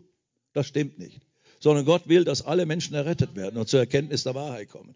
Und ich sage dir was in Bezug auf Pakistan. Ich habe auch ein Filmchen, weiß nicht, ob wir den noch zeigen werden. Aber Pakistan gilt als eine Hochburg des, äh, des radikalen äh, Islam. Absolut. Taliban und was alles da äh, über die Jahre da gekreucht und gefleucht ist und viele unserer Einsätze seit 2004 sind wir in Pakistan tätig, äh, mussten, äh, da waren dann entweder, als wir gerade kamen, ein Anschlag von ihr auf eine Cricket-Mannschaft oder whatever, oder da mussten gewisse Dinge geändert werden oder gewisse Genehmigungen wurden wieder zurückgezogen, weil im Moment wir keine fünf Abende evangelisieren durften, sondern nur zwei oder drei oder so, weil immer wieder Anschläge waren und, und, und, und, und, die man oft ja hier gar nicht hört in unseren Medien, weil es muss ja immer eine Mindestzahl von Toten sein, bevor es die internationalen Medien verkündigen etc. pp. Also, aber Pakistan habe ich festgestellt, seitdem wir da von Gott hingeführt wurden, da ist so viel mehr möglich, als dass man aus der Ferne das je sich vorstellen würde. That's the thing. Wir haben über 80 Evangelisationen, mehrtägige Evangelisationen, also mal drei, mindestens 240 bis 300 Tage in Pakistan alleine evangelisiert im öffentlichen Stil. Du musst meistens ein christliches Grundstück äh, benutzen, weil eben äh, du kannst nicht öffentlich auf irgendeinem äh, äh, Grundstück das machen, sondern äh, es ist meistens mit einer Kirche verbunden. Aber eben diese, wir arbeiten ja mit der Presbyterian Church in Pakistan, also praktisch die protestantische Kirche in Pakistan, und die haben große Grundstücke oft in verschiedenen Städten. Und da machen wir dann diese Dinge. Und das ist eine, dann ist es eine christliche Veranstaltung. Wir nennen, wir nennen es Healing Convention, Heilungs- you know, was immer, Versammlung und, und halt eben mehrere Abende und, und dann karren wir die Leute per Busse dahin etc. etc. Und dann halten wir völlig frei diese, diese, diese Versammlung. Und da sind oft, oder nicht oft, immer bewaffnete äh, Security laufen darum mit ihren Kalaschnikow und was weiß ich nicht was allem. Und oft hatten wir Leute auf der Bühne mit ihrer Knarre oder, oder auf den Mauern oder wie auch immer. Oder du musst durch, die Leute müssen gescannt werden, wenn sie reinkommen, damit sie nicht zu viele Gürtel mitbringen oder sowas, äh, die nicht so positiv wären und so weiter und so fort. Also das ist richtig hochabenteuerlich. Aber da gewöhnst du dich so dran. Ja, machen wir halt das, genauso wie unsere Auflagen hier mit Corona und so weiter. Machen wir es halt, aber machen trotzdem die Versammlung und so weiter. Who cares? Also bitte, nur weil jetzt ein bisschen ein paar Schwierigkeiten oder ein bisschen, jetzt müssen wir eine Kurve mehr machen als vorher, wo wir direkt reinfahren können. So what? Dann machen wir halt die eine Kurve. Inzwischen bin ich auch geimpft worden.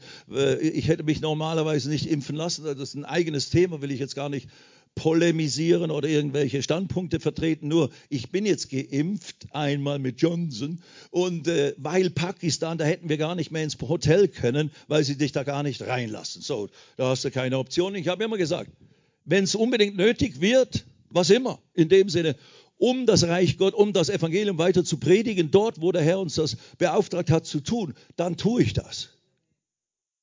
Solange ich nicht sündigen muss, dann spielt mir das keine Rolle. Ich bin geschützt mit, ohne, mittendrin, whatever. Der Herr ist mein Hirte, ganz gleich, wie die Umstände sein mögen. Nun gut.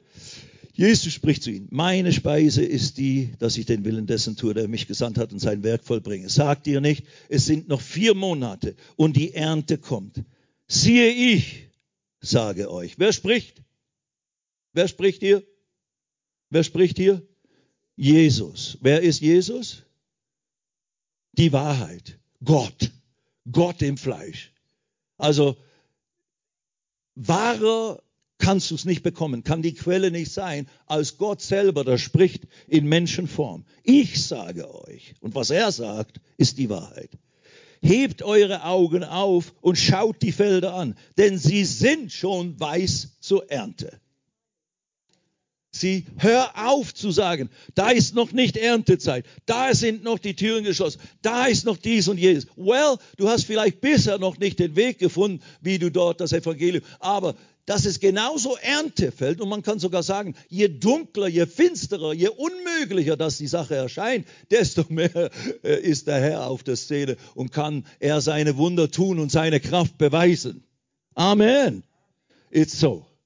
Also sage nicht, ja, wenn ich dann bereit bin. Ja, wenn dann dies geschehen. Ja, wenn dann da alles, wenn wir dann fünf Jahre gebetet haben, dann und so weiter. Well, nichts gegen Gebet, aber so viele Christen haben Evangelisation mit Gebet ersetzt. Und Gebet bringt die Leute nicht zu Jesus. Gebet ist Teil, ist Bestandteil von Evangelisation, aber nicht Ersatz. Also ver, versteck dich nicht in deiner Gebetsgruppe, weil du nicht bereit bist, weil du Angst hast zu evangelisieren. Überwinde diese Angst. Lass den Heiligen Geist dir helfen und fange mal einfach an, gewisse Schritte zu tun. Manchmal muss man Dinge einfach tun. Selbst wenn du, wenn du schlotterst dabei, selbst wenn dir das Herz in die Hosen gerutscht ist, das weiß ja der Nachbar nicht solange sich keine, keine Beule hier sich bildet in deiner Hose, wo das Herz dann plötzlich so pum, pum, pum. Nein, das ist ja nur ein Bild, Blödsinn. Also, du magst äh, äh, Angst haben oder, aber was wird sie sagen? Well, ich sag dir dieses, klingel einfach mal an der Tür von deinem Nachbarn und dann setz dich unter Druck. Und dann, wenn sie dann aufmacht, die Person, was mache ich dann? Ja, dann, hallo, ich bin Ihr Nachbar. Ja, das weiß ich. Hallo, schön. naja, eben überleg dir vielleicht vorher, was du sagen willst. Oder dass du sie vielleicht einlädst zu einem Tee oder was auch immer. Aber do it. Einfach do it. Manche Dinge muss man einfach learning by doing it. Lernen, indem man es tut. Und, und dann kann man es ja noch einfacher machen. Dann gibt es Profis unter uns. Dann gibt es Leute, die das schon lange tun. Ich habe gehört, ihr habt hier alle zwei Wochen oder so äh, evangelisiert ihr irgendwie in der Stadt ein paar Leute. Well, geh halt mit jemandem, der das schon tut, der da scheinbar den Mumm schon hat und, und geh mal mit ihm auf, auf so einen Einsatz oder wie auch immer und lerne von anderen, die da ein bisschen erfahrener sind. Aber let's, lass es uns tun.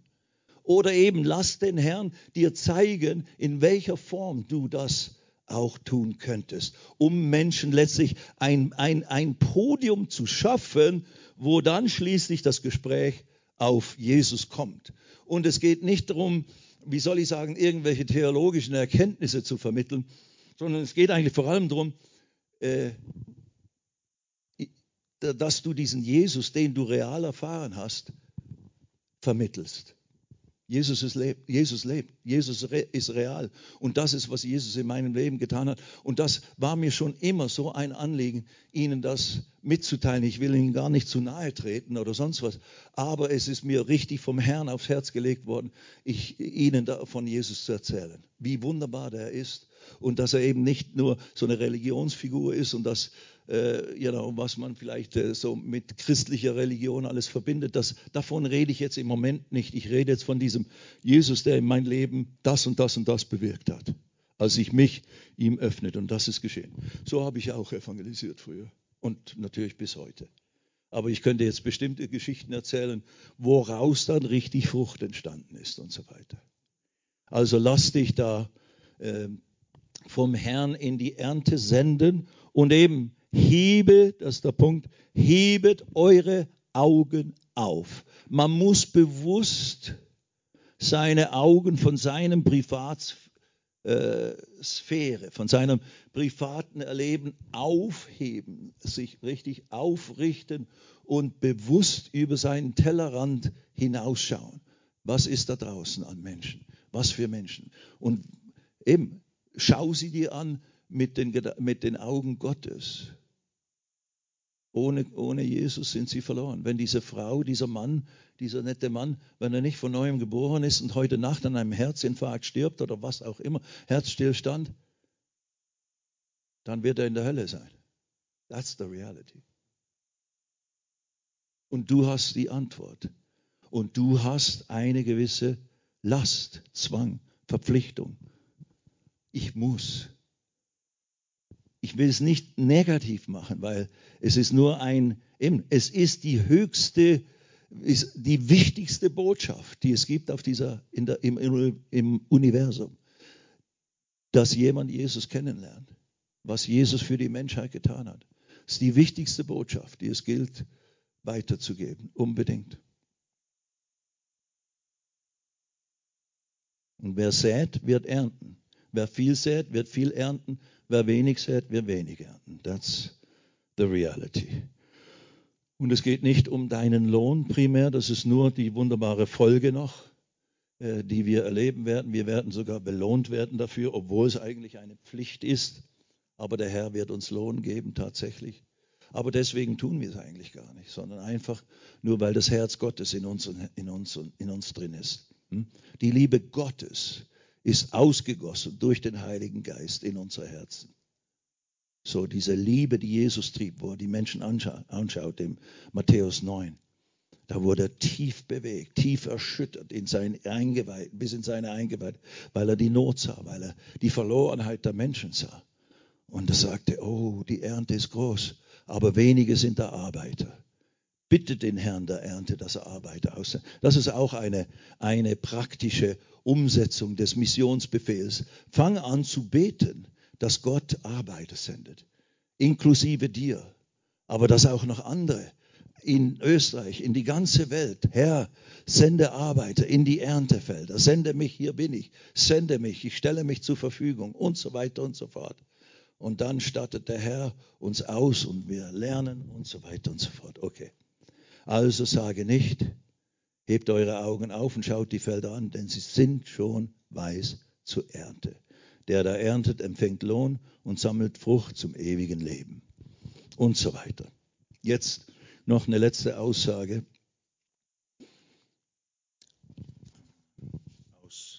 Lasst uns mal zu Römer Kapitel 10 gehen.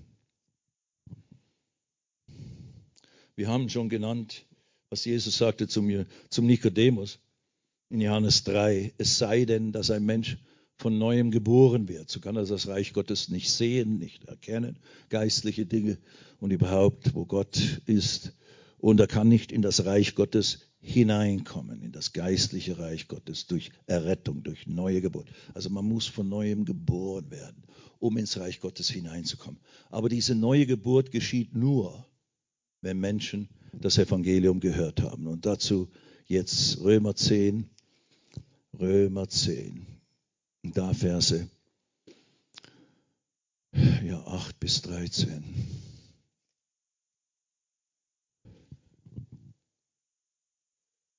Und ähm, es ist völlig normal, dass in so einem Seminar oder solchen Gottesdiensten, wie wir es jetzt heute Morgen hier haben, wo eben von die Rede ist von du musst, wir müssen, wehe mir und da, da, da, da, da, also da, dass da eine gewisse, gewisse Art von Druck entsteht oder eben auch Zwang, wie es Paulus genannt hat.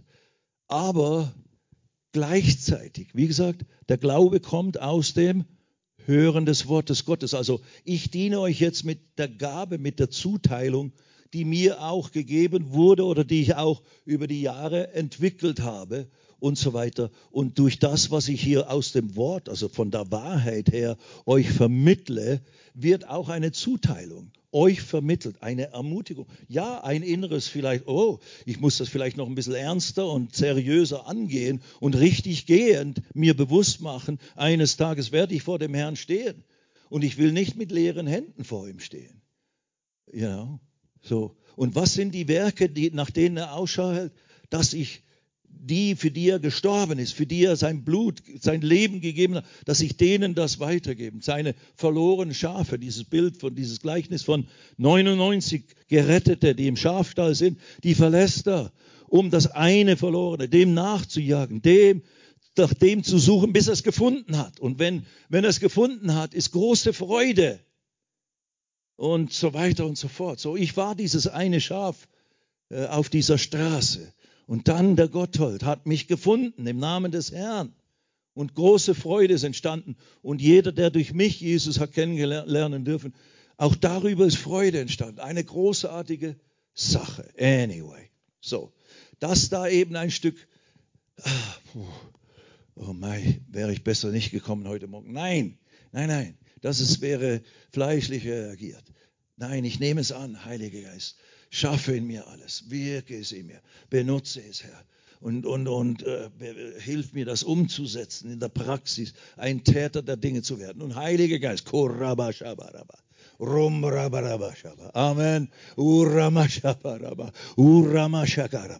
Ich bin schwach, ich bin ein Angsthase. Nein, ist nicht mein Bekenntnis. Aber in meinem Fleisch, ja, sind wir, äh, sind wir schwach, sind wir Versager in meinem Fleisch. Wenn ich mich darauf verlassen müsse, ja, dann können wir es vergessen. Aber ich bin jemand Neuer. Ich bin ja nicht ein Fleisch, ich bin ein Geist.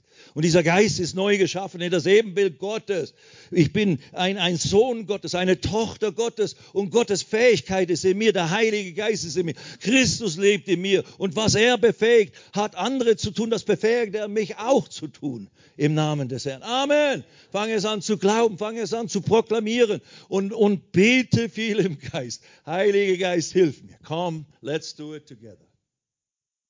Okay, Römer 10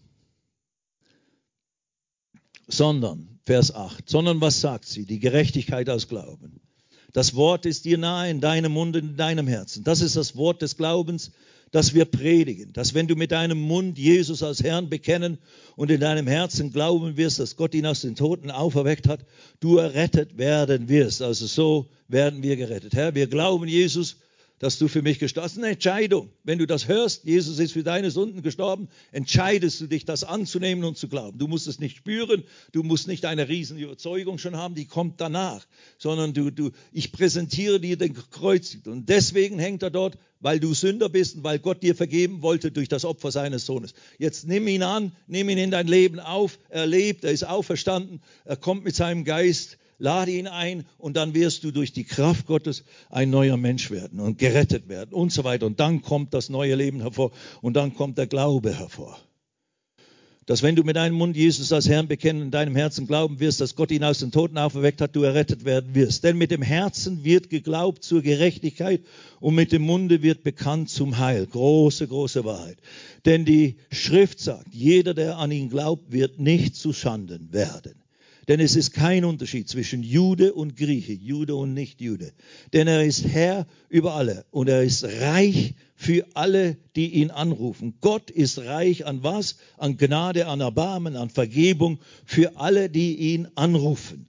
Denn jeder, der den Namen des Herrn anrufen wird, wird errettet werden. Deswegen machen wir Großevangelisationen, um so viele, möglich, so viele Menschen wie möglich auf einen Schlag zusammenzubringen und sie dazu zu bringen, Jesus als ihren Retter und Herrn zu bekennen und, und, und anzurufen. Jesus, komm in mein Leben. Jesus, werde mein Retter, werde mein Herr. Jesus, wer den Namen des Herrn anrufen wird, wird gerettet werden. Ich werde viele, viele, viele Ex-Hindus im Himmel sehen, die vielleicht nie mehr in einer Gemeinde gewesen sind, seitdem sie auf diesem Feld Jesus in ihr Leben aufgenommen haben. Aber wenn sie es wirklich getan haben äh, nach der Schrift, und das tun sie ganz schlicht in dem Sinne genauso sehr, wie ich geglaubt habe oder eben nicht geglaubt habe, als ich es tat in Bombay, Indian, als, als Hippie und nicht wirklich alles begriff.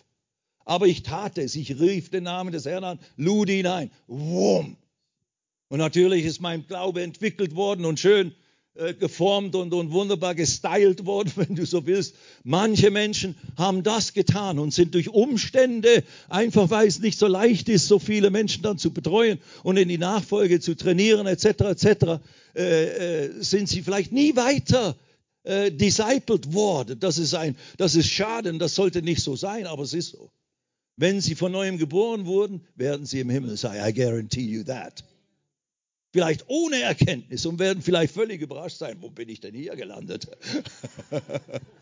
Halleluja, ich sage, besser hier als anderswo, Bruder. Aber anyway, ihr versteht, was gemeint ist. Jeder, der den Namen des Herrn anrufen wird, wird errettet werden. Hat es bei dir funktioniert? Yes. Aber jetzt die großen vier Fragen des Römerbriefs. Vier. 14. Wie sollen sie nun den anrufen, an den sie nicht geglaubt haben? Wie aber sollen sie an den glauben, von dem sie nicht gehört haben?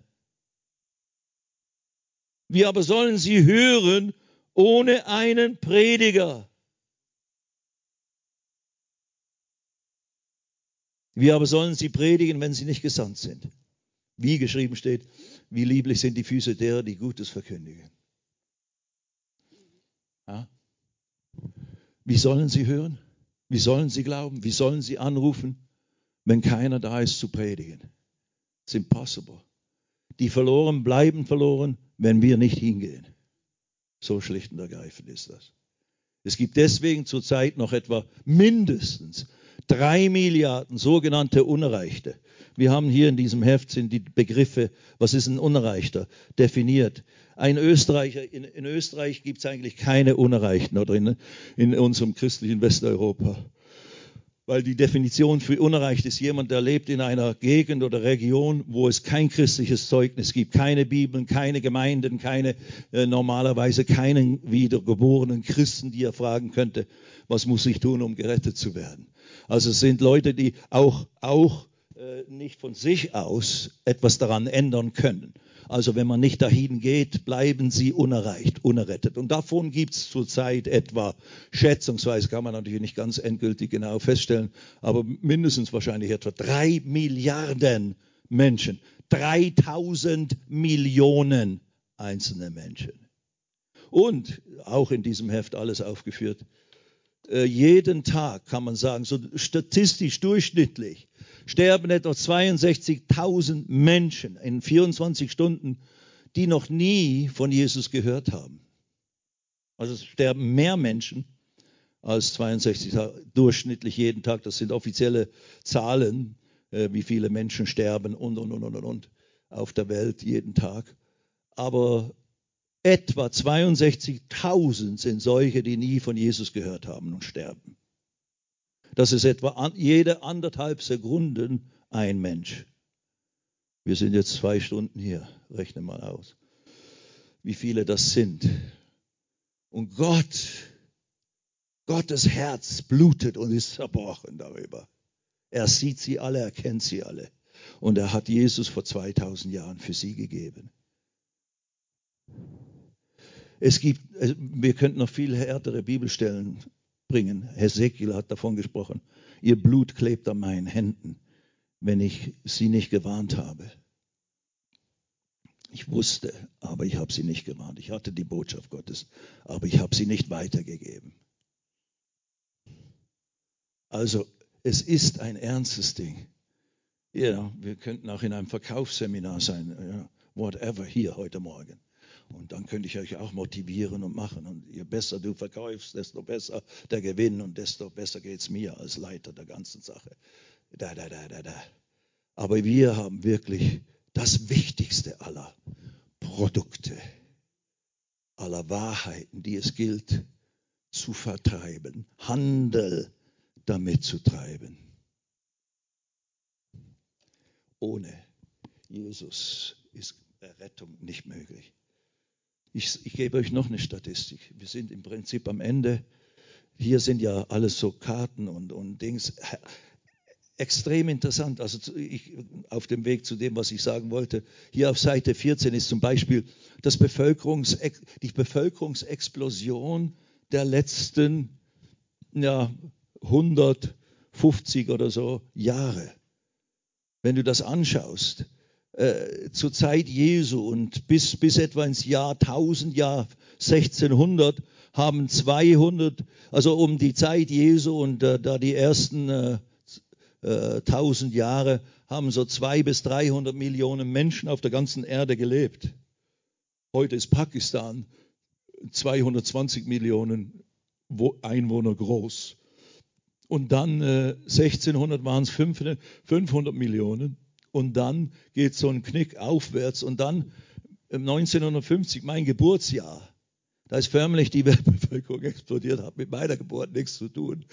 Aber es ist tatsächlich hier diese ganze Statistik, dass in den letzten 150 Jahren diese Kurve so exponentiell sich entwickelt hat, das ist nicht wirklich wissenschaftlich erklärbar. Also die Statistiker und die Soziologen und so weiter, die solche Dinge studieren, die haben zwar gewisse Antworten gegeben, aber es gibt keine richtig plausible Antwort, warum sich die Weltbevölkerung, ich erkläre das auch in dem Text da, äh, warum sich die Weltbevölkerung so explosiv ausgebreitet hat. In unserer Zeit, in unserer Zeit.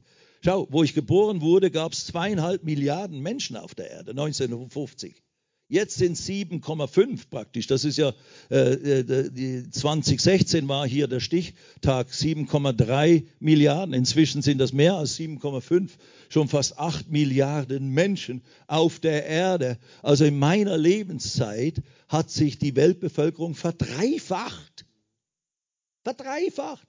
Und es, das ist nicht nur mit irgendwie besseren Lebensumständen äh, verbunden, weil wir haben ja immer weniger Kinder, wo es uns besser geht und wo wir eigentlich länger leben. Und diejenigen eben, die, die, denen es immer noch schlecht geht, die haben die vielen Kinder, damit sie überhaupt ein paar eben äh, äh, mitbringen in, in die Zukunft und so weiter und so fort. Also es ist nicht wirklich erklärbar. Ich denke, ich glaube, es ist meine Interpretation, die ich da auch darlege, es ist Gottes Wirken. Warum? Weil ähnlich wie die Weltbevölkerung sich e-, explosionsartig entwickelt hat oder vergrößert hat, so ist auch die Entwicklung im technischen Sinne mit all den Dingen, was wir heute tun können, was vor wenigen Jahren, vor 100 Jahren noch alles unmöglich war. Wir können heute so bequem reisen, so leicht reisen, wir können kommunizieren wie nie zuvor, wir haben Gelder zur Verfügung wie nie zuvor. Äh, und wir können reisen äh, in, in, höchster, in höchster Einfachheit und Luxus und Angenehmlichkeit und können praktisch an die entferntesten Orte der Erde ohne Probleme kommen. Wir haben Kommunikationsmöglichkeiten auf so vielen Ebenen. Also eine Entwicklung, die auch einfach beispiellos ist. Boom. Lies den Text, da sind ein paar Erklärungen dazu. Aber ich würde vor allem sagen, es ist Gottes Wirken, der all das zusammenkommen lässt, damit wir in einfachster Weise und auf schnellste Weise und in, in, in, in, ja, in multiplizierter Weise Menschen erreichen können wie nie zuvor. Wir haben rein natürlich gesehen Möglichkeiten wie nie zuvor und, und auch ein Bewusstsein, geistliches Bewusstsein, Verständnis wie nie zuvor. Und wenn wir jetzt versagen, in unserer Generation, all diese Möglichkeiten nicht auszuschöpfen und auch eben all das geistliche Gewicht und die geistliche Erkenntnis und Kraft, die uns gegeben ist in Christus und die wir verstehen, nicht anwenden für das, worum es geht, oh mein Gott, wehe uns. Das muss uns wirklich bewusst werden. Und wir müssen anfangen, in diesem Sinne auch zu denken. Du bist nicht nur Privatperson, du bist Gottperson. Gott hat eine Aufgabe für dich in dieser Gemeinde, durch diese Gemeinde, im Leib Christi, in dieser Welt, in deinem Land, in deiner Stadt, in dieser ganzen Welt, die absolut hochbedeutungsvoll ist. Wir sind die letzte Generation. Allen Anzeichen der Schrift nach und der Zeit nach sind wir die letzte Generation oder in den allerletzten Zügen dieser dieser, dieser, dieser Zeit. Wir können eine Ernte einbringen in unbekanntem Ausmaß, unvergleichlich mit allem, was bisher war. Und wir müssen es tun. Und es gibt keinen Grund, warum wir es nicht tun sollten. Und man kann es von mir aus auch so sagen, es wird tatsächlich auch mehr getan als je zuvor. Aber es könnte noch viel mehr geschehen. Dass täglich 62.000 Menschen sterben, ohne von Jesus einmal gehört zu haben. Das sollte nicht sein. Das sollte nicht sein. Du kannst nicht sagen, ja, mit Internet und Radio, das kommt ja jetzt auch dorthin. Ja, die haben nun keine Handys oder keine Möglichkeiten, das alles zu empfangen. Ist ernst. Aber es ist auch grandios. Jetzt will ich dir noch eine letzte äh, Statistik auf der Seite 17 zeigen. Also ihr seht da, wie die Weltbevölkerung sich aufteilt die Reli größten Religionen auf Seite 15 und Weltanschauung, diese verschiedenen Balken, das, das, sind tatsächlich offizielle Zahlen, die ändern sich natürlich von Jahr zu Jahr. Das Heft ist etwa vier Jahre alt oder so. Anyway, und dann Seite 16, wie sich das Christentum aufteilt. Und, und da in dieser Statistik, der letzte Balken auf Seite 16, der rote, dunkelrote Balken, das ist so praktisch, da habe ich, das ist meine Rechnung, da habe ich die Pfingstler und Charismatiker und die evangelikalen Gruppen zusammengetan und das gibt rund, äh, rund gesprochen, aufgerundet gesprochen, mindestens etwa eine Milliarde wiedergeborene Christen. Ich, ich, nenne die Charismatiker, die Pfingstler und die Evangelikalen, das sind die wiedergeborenen Christen. Aber dann, äh, das sind also nicht die Leute ver, vertreten, die in der katholischen Kirche sind oder evangelischen Kirche sind, die aber auch gläubig sind, echt wiedergeborene Leute sind, vielleicht nicht dieselben Terminologien haben, nicht, nicht die Erkenntnis haben und so weiter. Also sind bei weitem wahrscheinlich mehr, mehr, bei weitem mehr als eine Milliarde echte wiedergeborene Christen. Aber wenn wir nur mit unserer Gruppe rechnen, dann von uns gibt es etwa eine Milliarde. Und wenn du acht Milliarden Menschen hast insgesamt jetzt, dann bedeutet das, ein wiedergeborener Christ kommt auf sieben nicht wiedergeborene Menschen.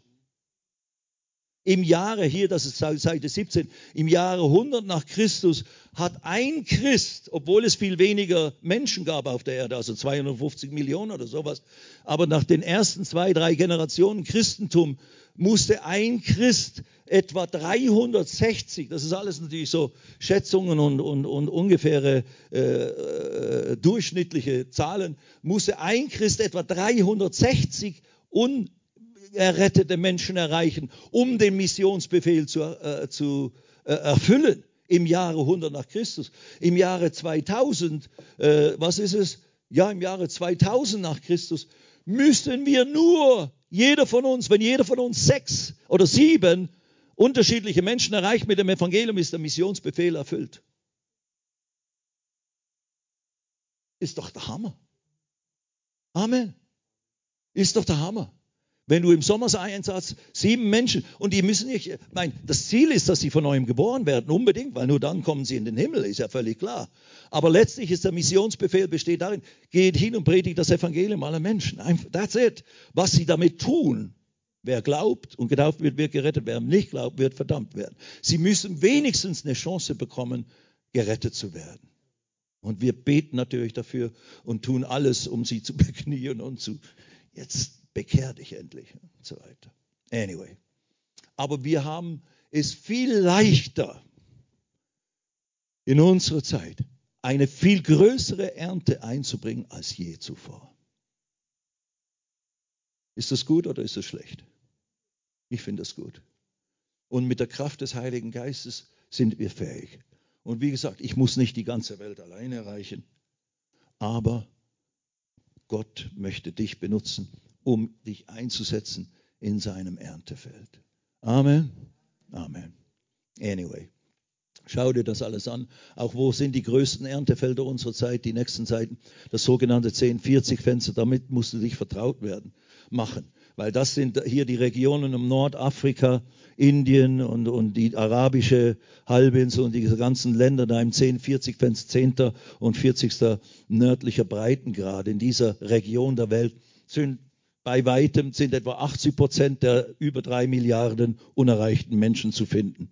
Da ist auch am wenigsten äh, Evangelisation im Gange und, und, und, und, und. Eben, weil natürlich Umstände schwierig sind manchmal äh, und, und so weiter und so fort. Aber es wird auch am wenigsten von uns vom Leib Christi dorthin investiert wenn du äh, eine der letzten Seiten äh, zeigt dir da westliche Mission in Zahlen und, und äh, Fakten, da siehst du, was wir als sogenannte Christen aufwenden, um, um die Unerreichten zu erreichen. Das ist eine Zahl von 17 Euro Cent im Jahr wenn du es aufrechnest mit den 2,4 Milliarden sogenannten Christen, die sind nicht alles wiedergeborene Christen, aber die gehören zur christlichen Kirche, identifizieren sich als Christen oder zum Christentum gehören. Das sind 2,4 Milliarden Menschen. Also wir sind bei weitem die größte Religion oder Glaubensgemeinschaft. Wir brauchen keinen Minderwertigkeitskomplex zu haben. Hallo? Amen.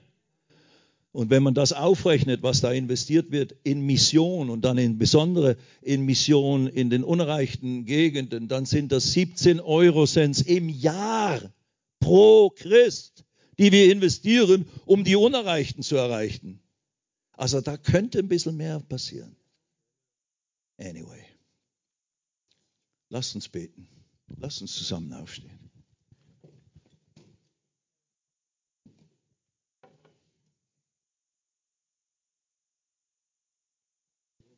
In gewissem Sinne kann man, kann man da kein schnelles Gebet beten.